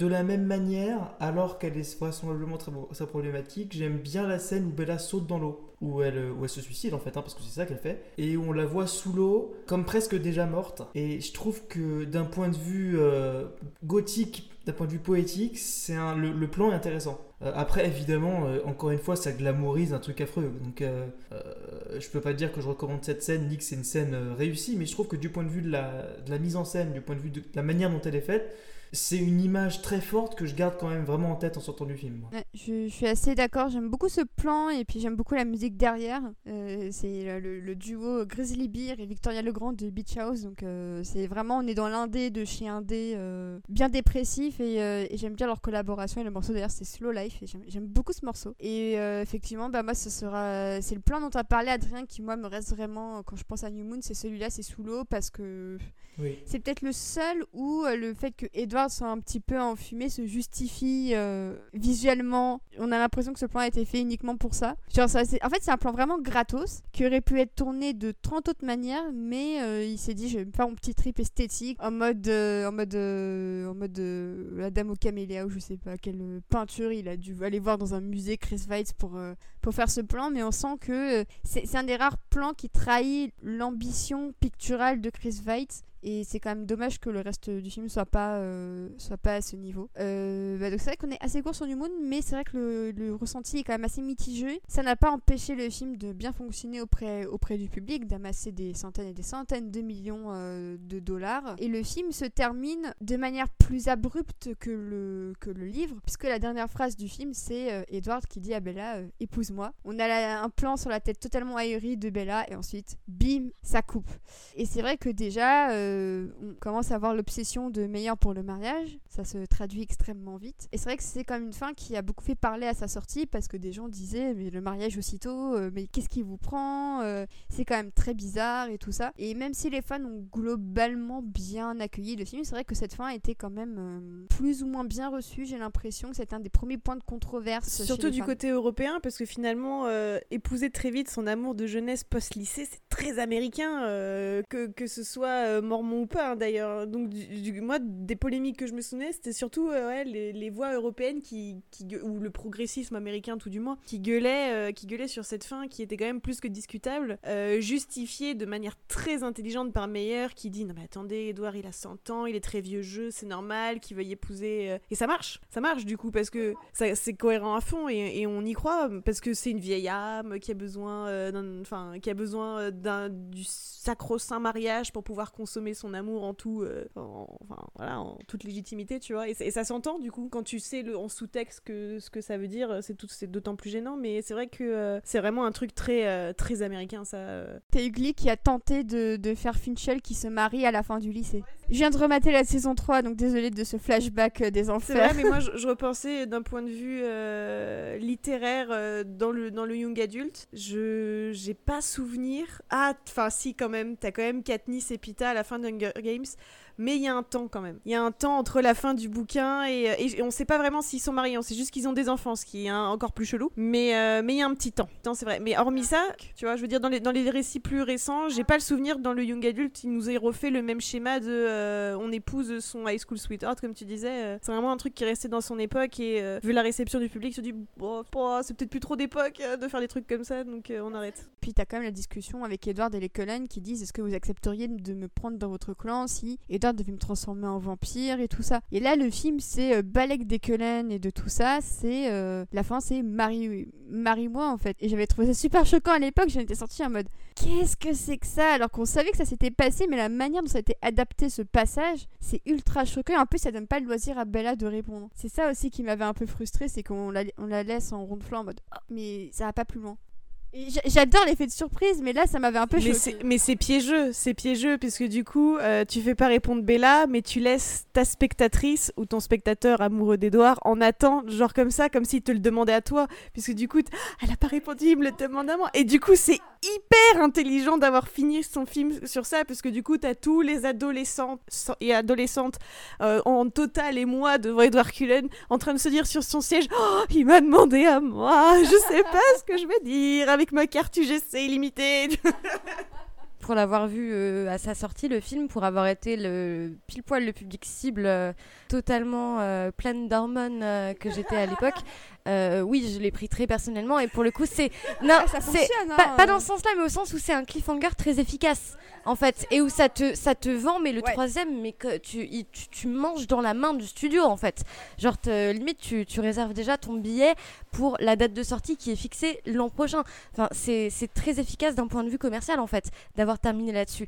Euh, certes, Bella a pas l'air euh, pas l'air fine du tout et c'est pas subtil et tu sais pas d'où ça sort en fait parce que pendant tout le film c'était pas le sujet en plus. Moi ça m'avait surprise, mais en même temps je me suis dit oh ah d'accord donc il y a, y a du suspense en fait. Qu'est-ce que vous faites? Enfin voilà, moi j'ai trouvé ça très efficace d'un point de vue euh, commercial.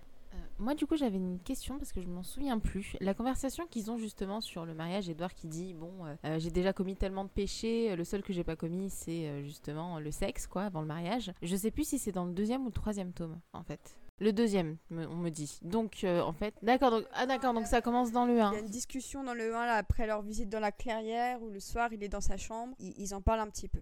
Il lui dit vraiment euh, dès le premier tome, la seule condition pour laquelle je pourrais accepter de te transformer, c'est si tu venais de ma femme. Donc il est dans un, il est dans un truc totalement hypothétique, mais c'est déjà suggéré. Ok, donc ça confirme que dans le film, c'est complètement abrupt. Puis en plus on termine et là d'un seul coup la musique de- d'Alexandre Desplat qui, qui redémarre dans les crescendo parce que bah du coup je voulais un peu parler de la musique aussi. Parce que donc sur le premier film c'est Carter Burwell qui s'est occupé du, du score donc c'est le compositeur de beaucoup de, bandes- de originales des, des frères Cohen en- entre autres. Et j'aimais bien son score sur le premier c'était à la fois très intimiste avec plein de sonorités différentes pour coller au personnage. Et c'est vrai que sur le 2 d'emblée on t'annonce ah oui Alexandre Desplat qui à l'époque commençait quand même à grimper qui avait fait la boussole d'or déjà avec euh, Chris Weitz et, euh, et j'aime bien ce score je pense que c'est le, le deuxième et le dernier bon score à mon sens de, de, de la saga Ok, oui, on va parler du troisième. ouais on va le parler du troisième Ça, après mais ouais. Mais j'aime beaucoup euh, ce que ce qu'a fait des plats Euh, les pistes en plus sont super longues. T'en as qui font 10 minutes euh, celles en Italie qui à chaque fois font 7-10 minutes. Je suis en mode mec quand même genre apprends à mieux à mieux euh, tout ça. Mais c'est vraiment pour moi c'est très mélancolique. C'est peut-être le seul aspect du film où on ressent la mélancolie parce qu'en plus je trouve que c'est ce que Desplat fait le mieux. Mon score préféré de Desplat c'est Benjamin Button et c'est triste à en mourir donc donc voilà. Mais je trouve que c'est un des, des trucs du film qui fonctionne le mieux. Et en plus de ça bon on en un petit peu mais il y a aussi une bande originale euh, avec des, des artistes qui ont composé des morceaux spécialement pour euh, pour le film. Donc t'as même Muse qui avait fait un remix de I Belong to You parce qu'en plus euh, The Resistance venait de sortir. Donc ça, ça ça perpétrait un petit peu la continuité musicale du premier. C'est un des rares points de continuité entre les, deux films d'un point de vue musical, puisque pas beaucoup de thèmes du premier sont dans le deuxième, j'ai l'impression. Et ça aussi, bah, niveau continuité, c'est quand même dommage, parce que ce qu'a fait Carter Burwell, c'est quand même de très bons, bons morceaux sur lesquels tu aurais pu, euh, tu aurais pu euh, coudre quelque chose autour, et là, non, rien du tout, c'est vraiment un, un, redépart à, zéro. Et puis, bah, donc, on a la crème de la crème de la scène indé américaine, donc je parlais tout à l'heure de Beach House, de Bon Iver, de Grizzly Bear. On a les Killers aussi, donc euh, c'est quand même un gros morceau d'Escape Furcutif. Et en France, on a eu un morceau additionnel des Bébés Brunes qui s'appelait Cavalier Noir. Et alors, je vois Lucie. Ah, mais je se- savais se pas, donc je vais la donner le micro à Lucie parce que moi, j'en avais aucune idée. Ah, c'était quelque chose. hein. Non, moi c'est juste que j'avais oublié Parce que non seulement j'étais dans une période Twilight quand j'étais adolescente, mais j'adorais les bébés brunes, bien sûr. Bah ouais. Mais bien sûr Ah bah c'est le combo. J'étais un cliché de, de l'ado euh, ado de, de fin des années 2000. Enfin, c'était waouh, c'était dans l'abus le plus total.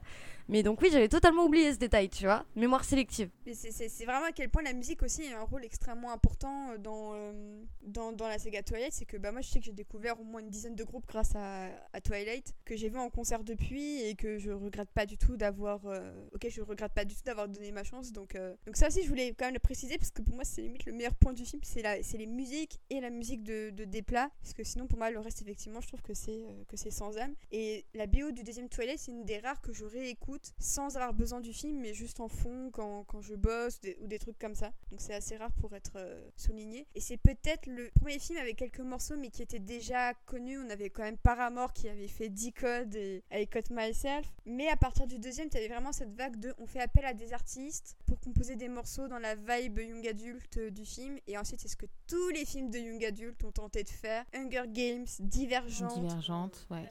Labyrinthe, labyrinthe. Toute, cette, euh, toute cette vague de on prend de grands groupes, on leur comp- fait composer euh, des morceaux spécialement pour le film qu'on utilise au final 30 secondes. Oui, complètement. Voilà, et euh, je trouve que ça reste quand même Twilight, l'un des précurseurs dans ce domaine. Donc euh, j'avais quand même envie de faire un petit shout-out. Un petit big de- up. Euh, ouais, et puis moi je me souviens que le film était ultra, ultra attendu. Euh, quand j'ai voulu aller le voir, moi j'y suis allée euh, tranquille comme ça. Enfin bon, je pensais pas que c'était si phénoménal. C'était complet. Les deux premières séances, je crois, les deux prochaines étaient complètes. Donc avec ma copine, on était dégoûtés. On a, on a dû attendre deux heures. Je sais pas, je sais pas aussi, on allait au McDo, justement, on va reparler du McDo.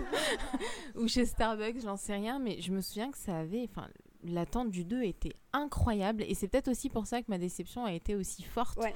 C'est que l'attente était, euh, était énorme. Énorme. Ouais, je suis assez d'accord. En plus, il y avait eu le passage à la Comic Con. Parce que bah, du coup, Twilight, ça a été quand même une saga qui a été très souvent présente à la Comic Con. Donc, euh, pour présenter le premier film, pour présenter le deuxième. Et en plus, il venait juste de, de tourner les scènes en Italie. Donc, euh, le public présent avait assisté à des, à, des, à des scènes du film, dont celle avant que Bella ne retrouve Edward à la fin. Donc, euh, il y avait vraiment une vraie ambiance. Et je me souviens aussi des MTV Awards. Avec la première bande-annonce où justement les loups en CGI avaient fait grincer des dents. Et c'était l'année où Pattinson et Stewart avaient gagné le award du- du meilleur baiser et qu'il avait failli le reproduire sur scène pour euh, émoustiller le public présent. Franchement, c'était une, une bonne époque. C'était Ouais, je trouvais ça déjà gênant quand j'avais 18 ans. Alors là, c'est encore pire.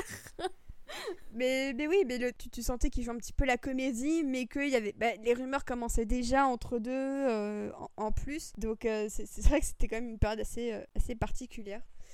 Et c'est avec cette critique de tentation que l'on se quitte pour la première partie de ce podcast consacré à la saga Twilight.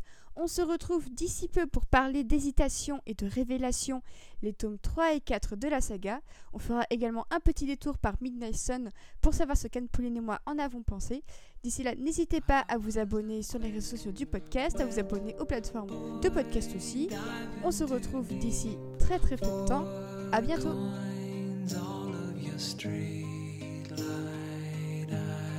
wide on my plastic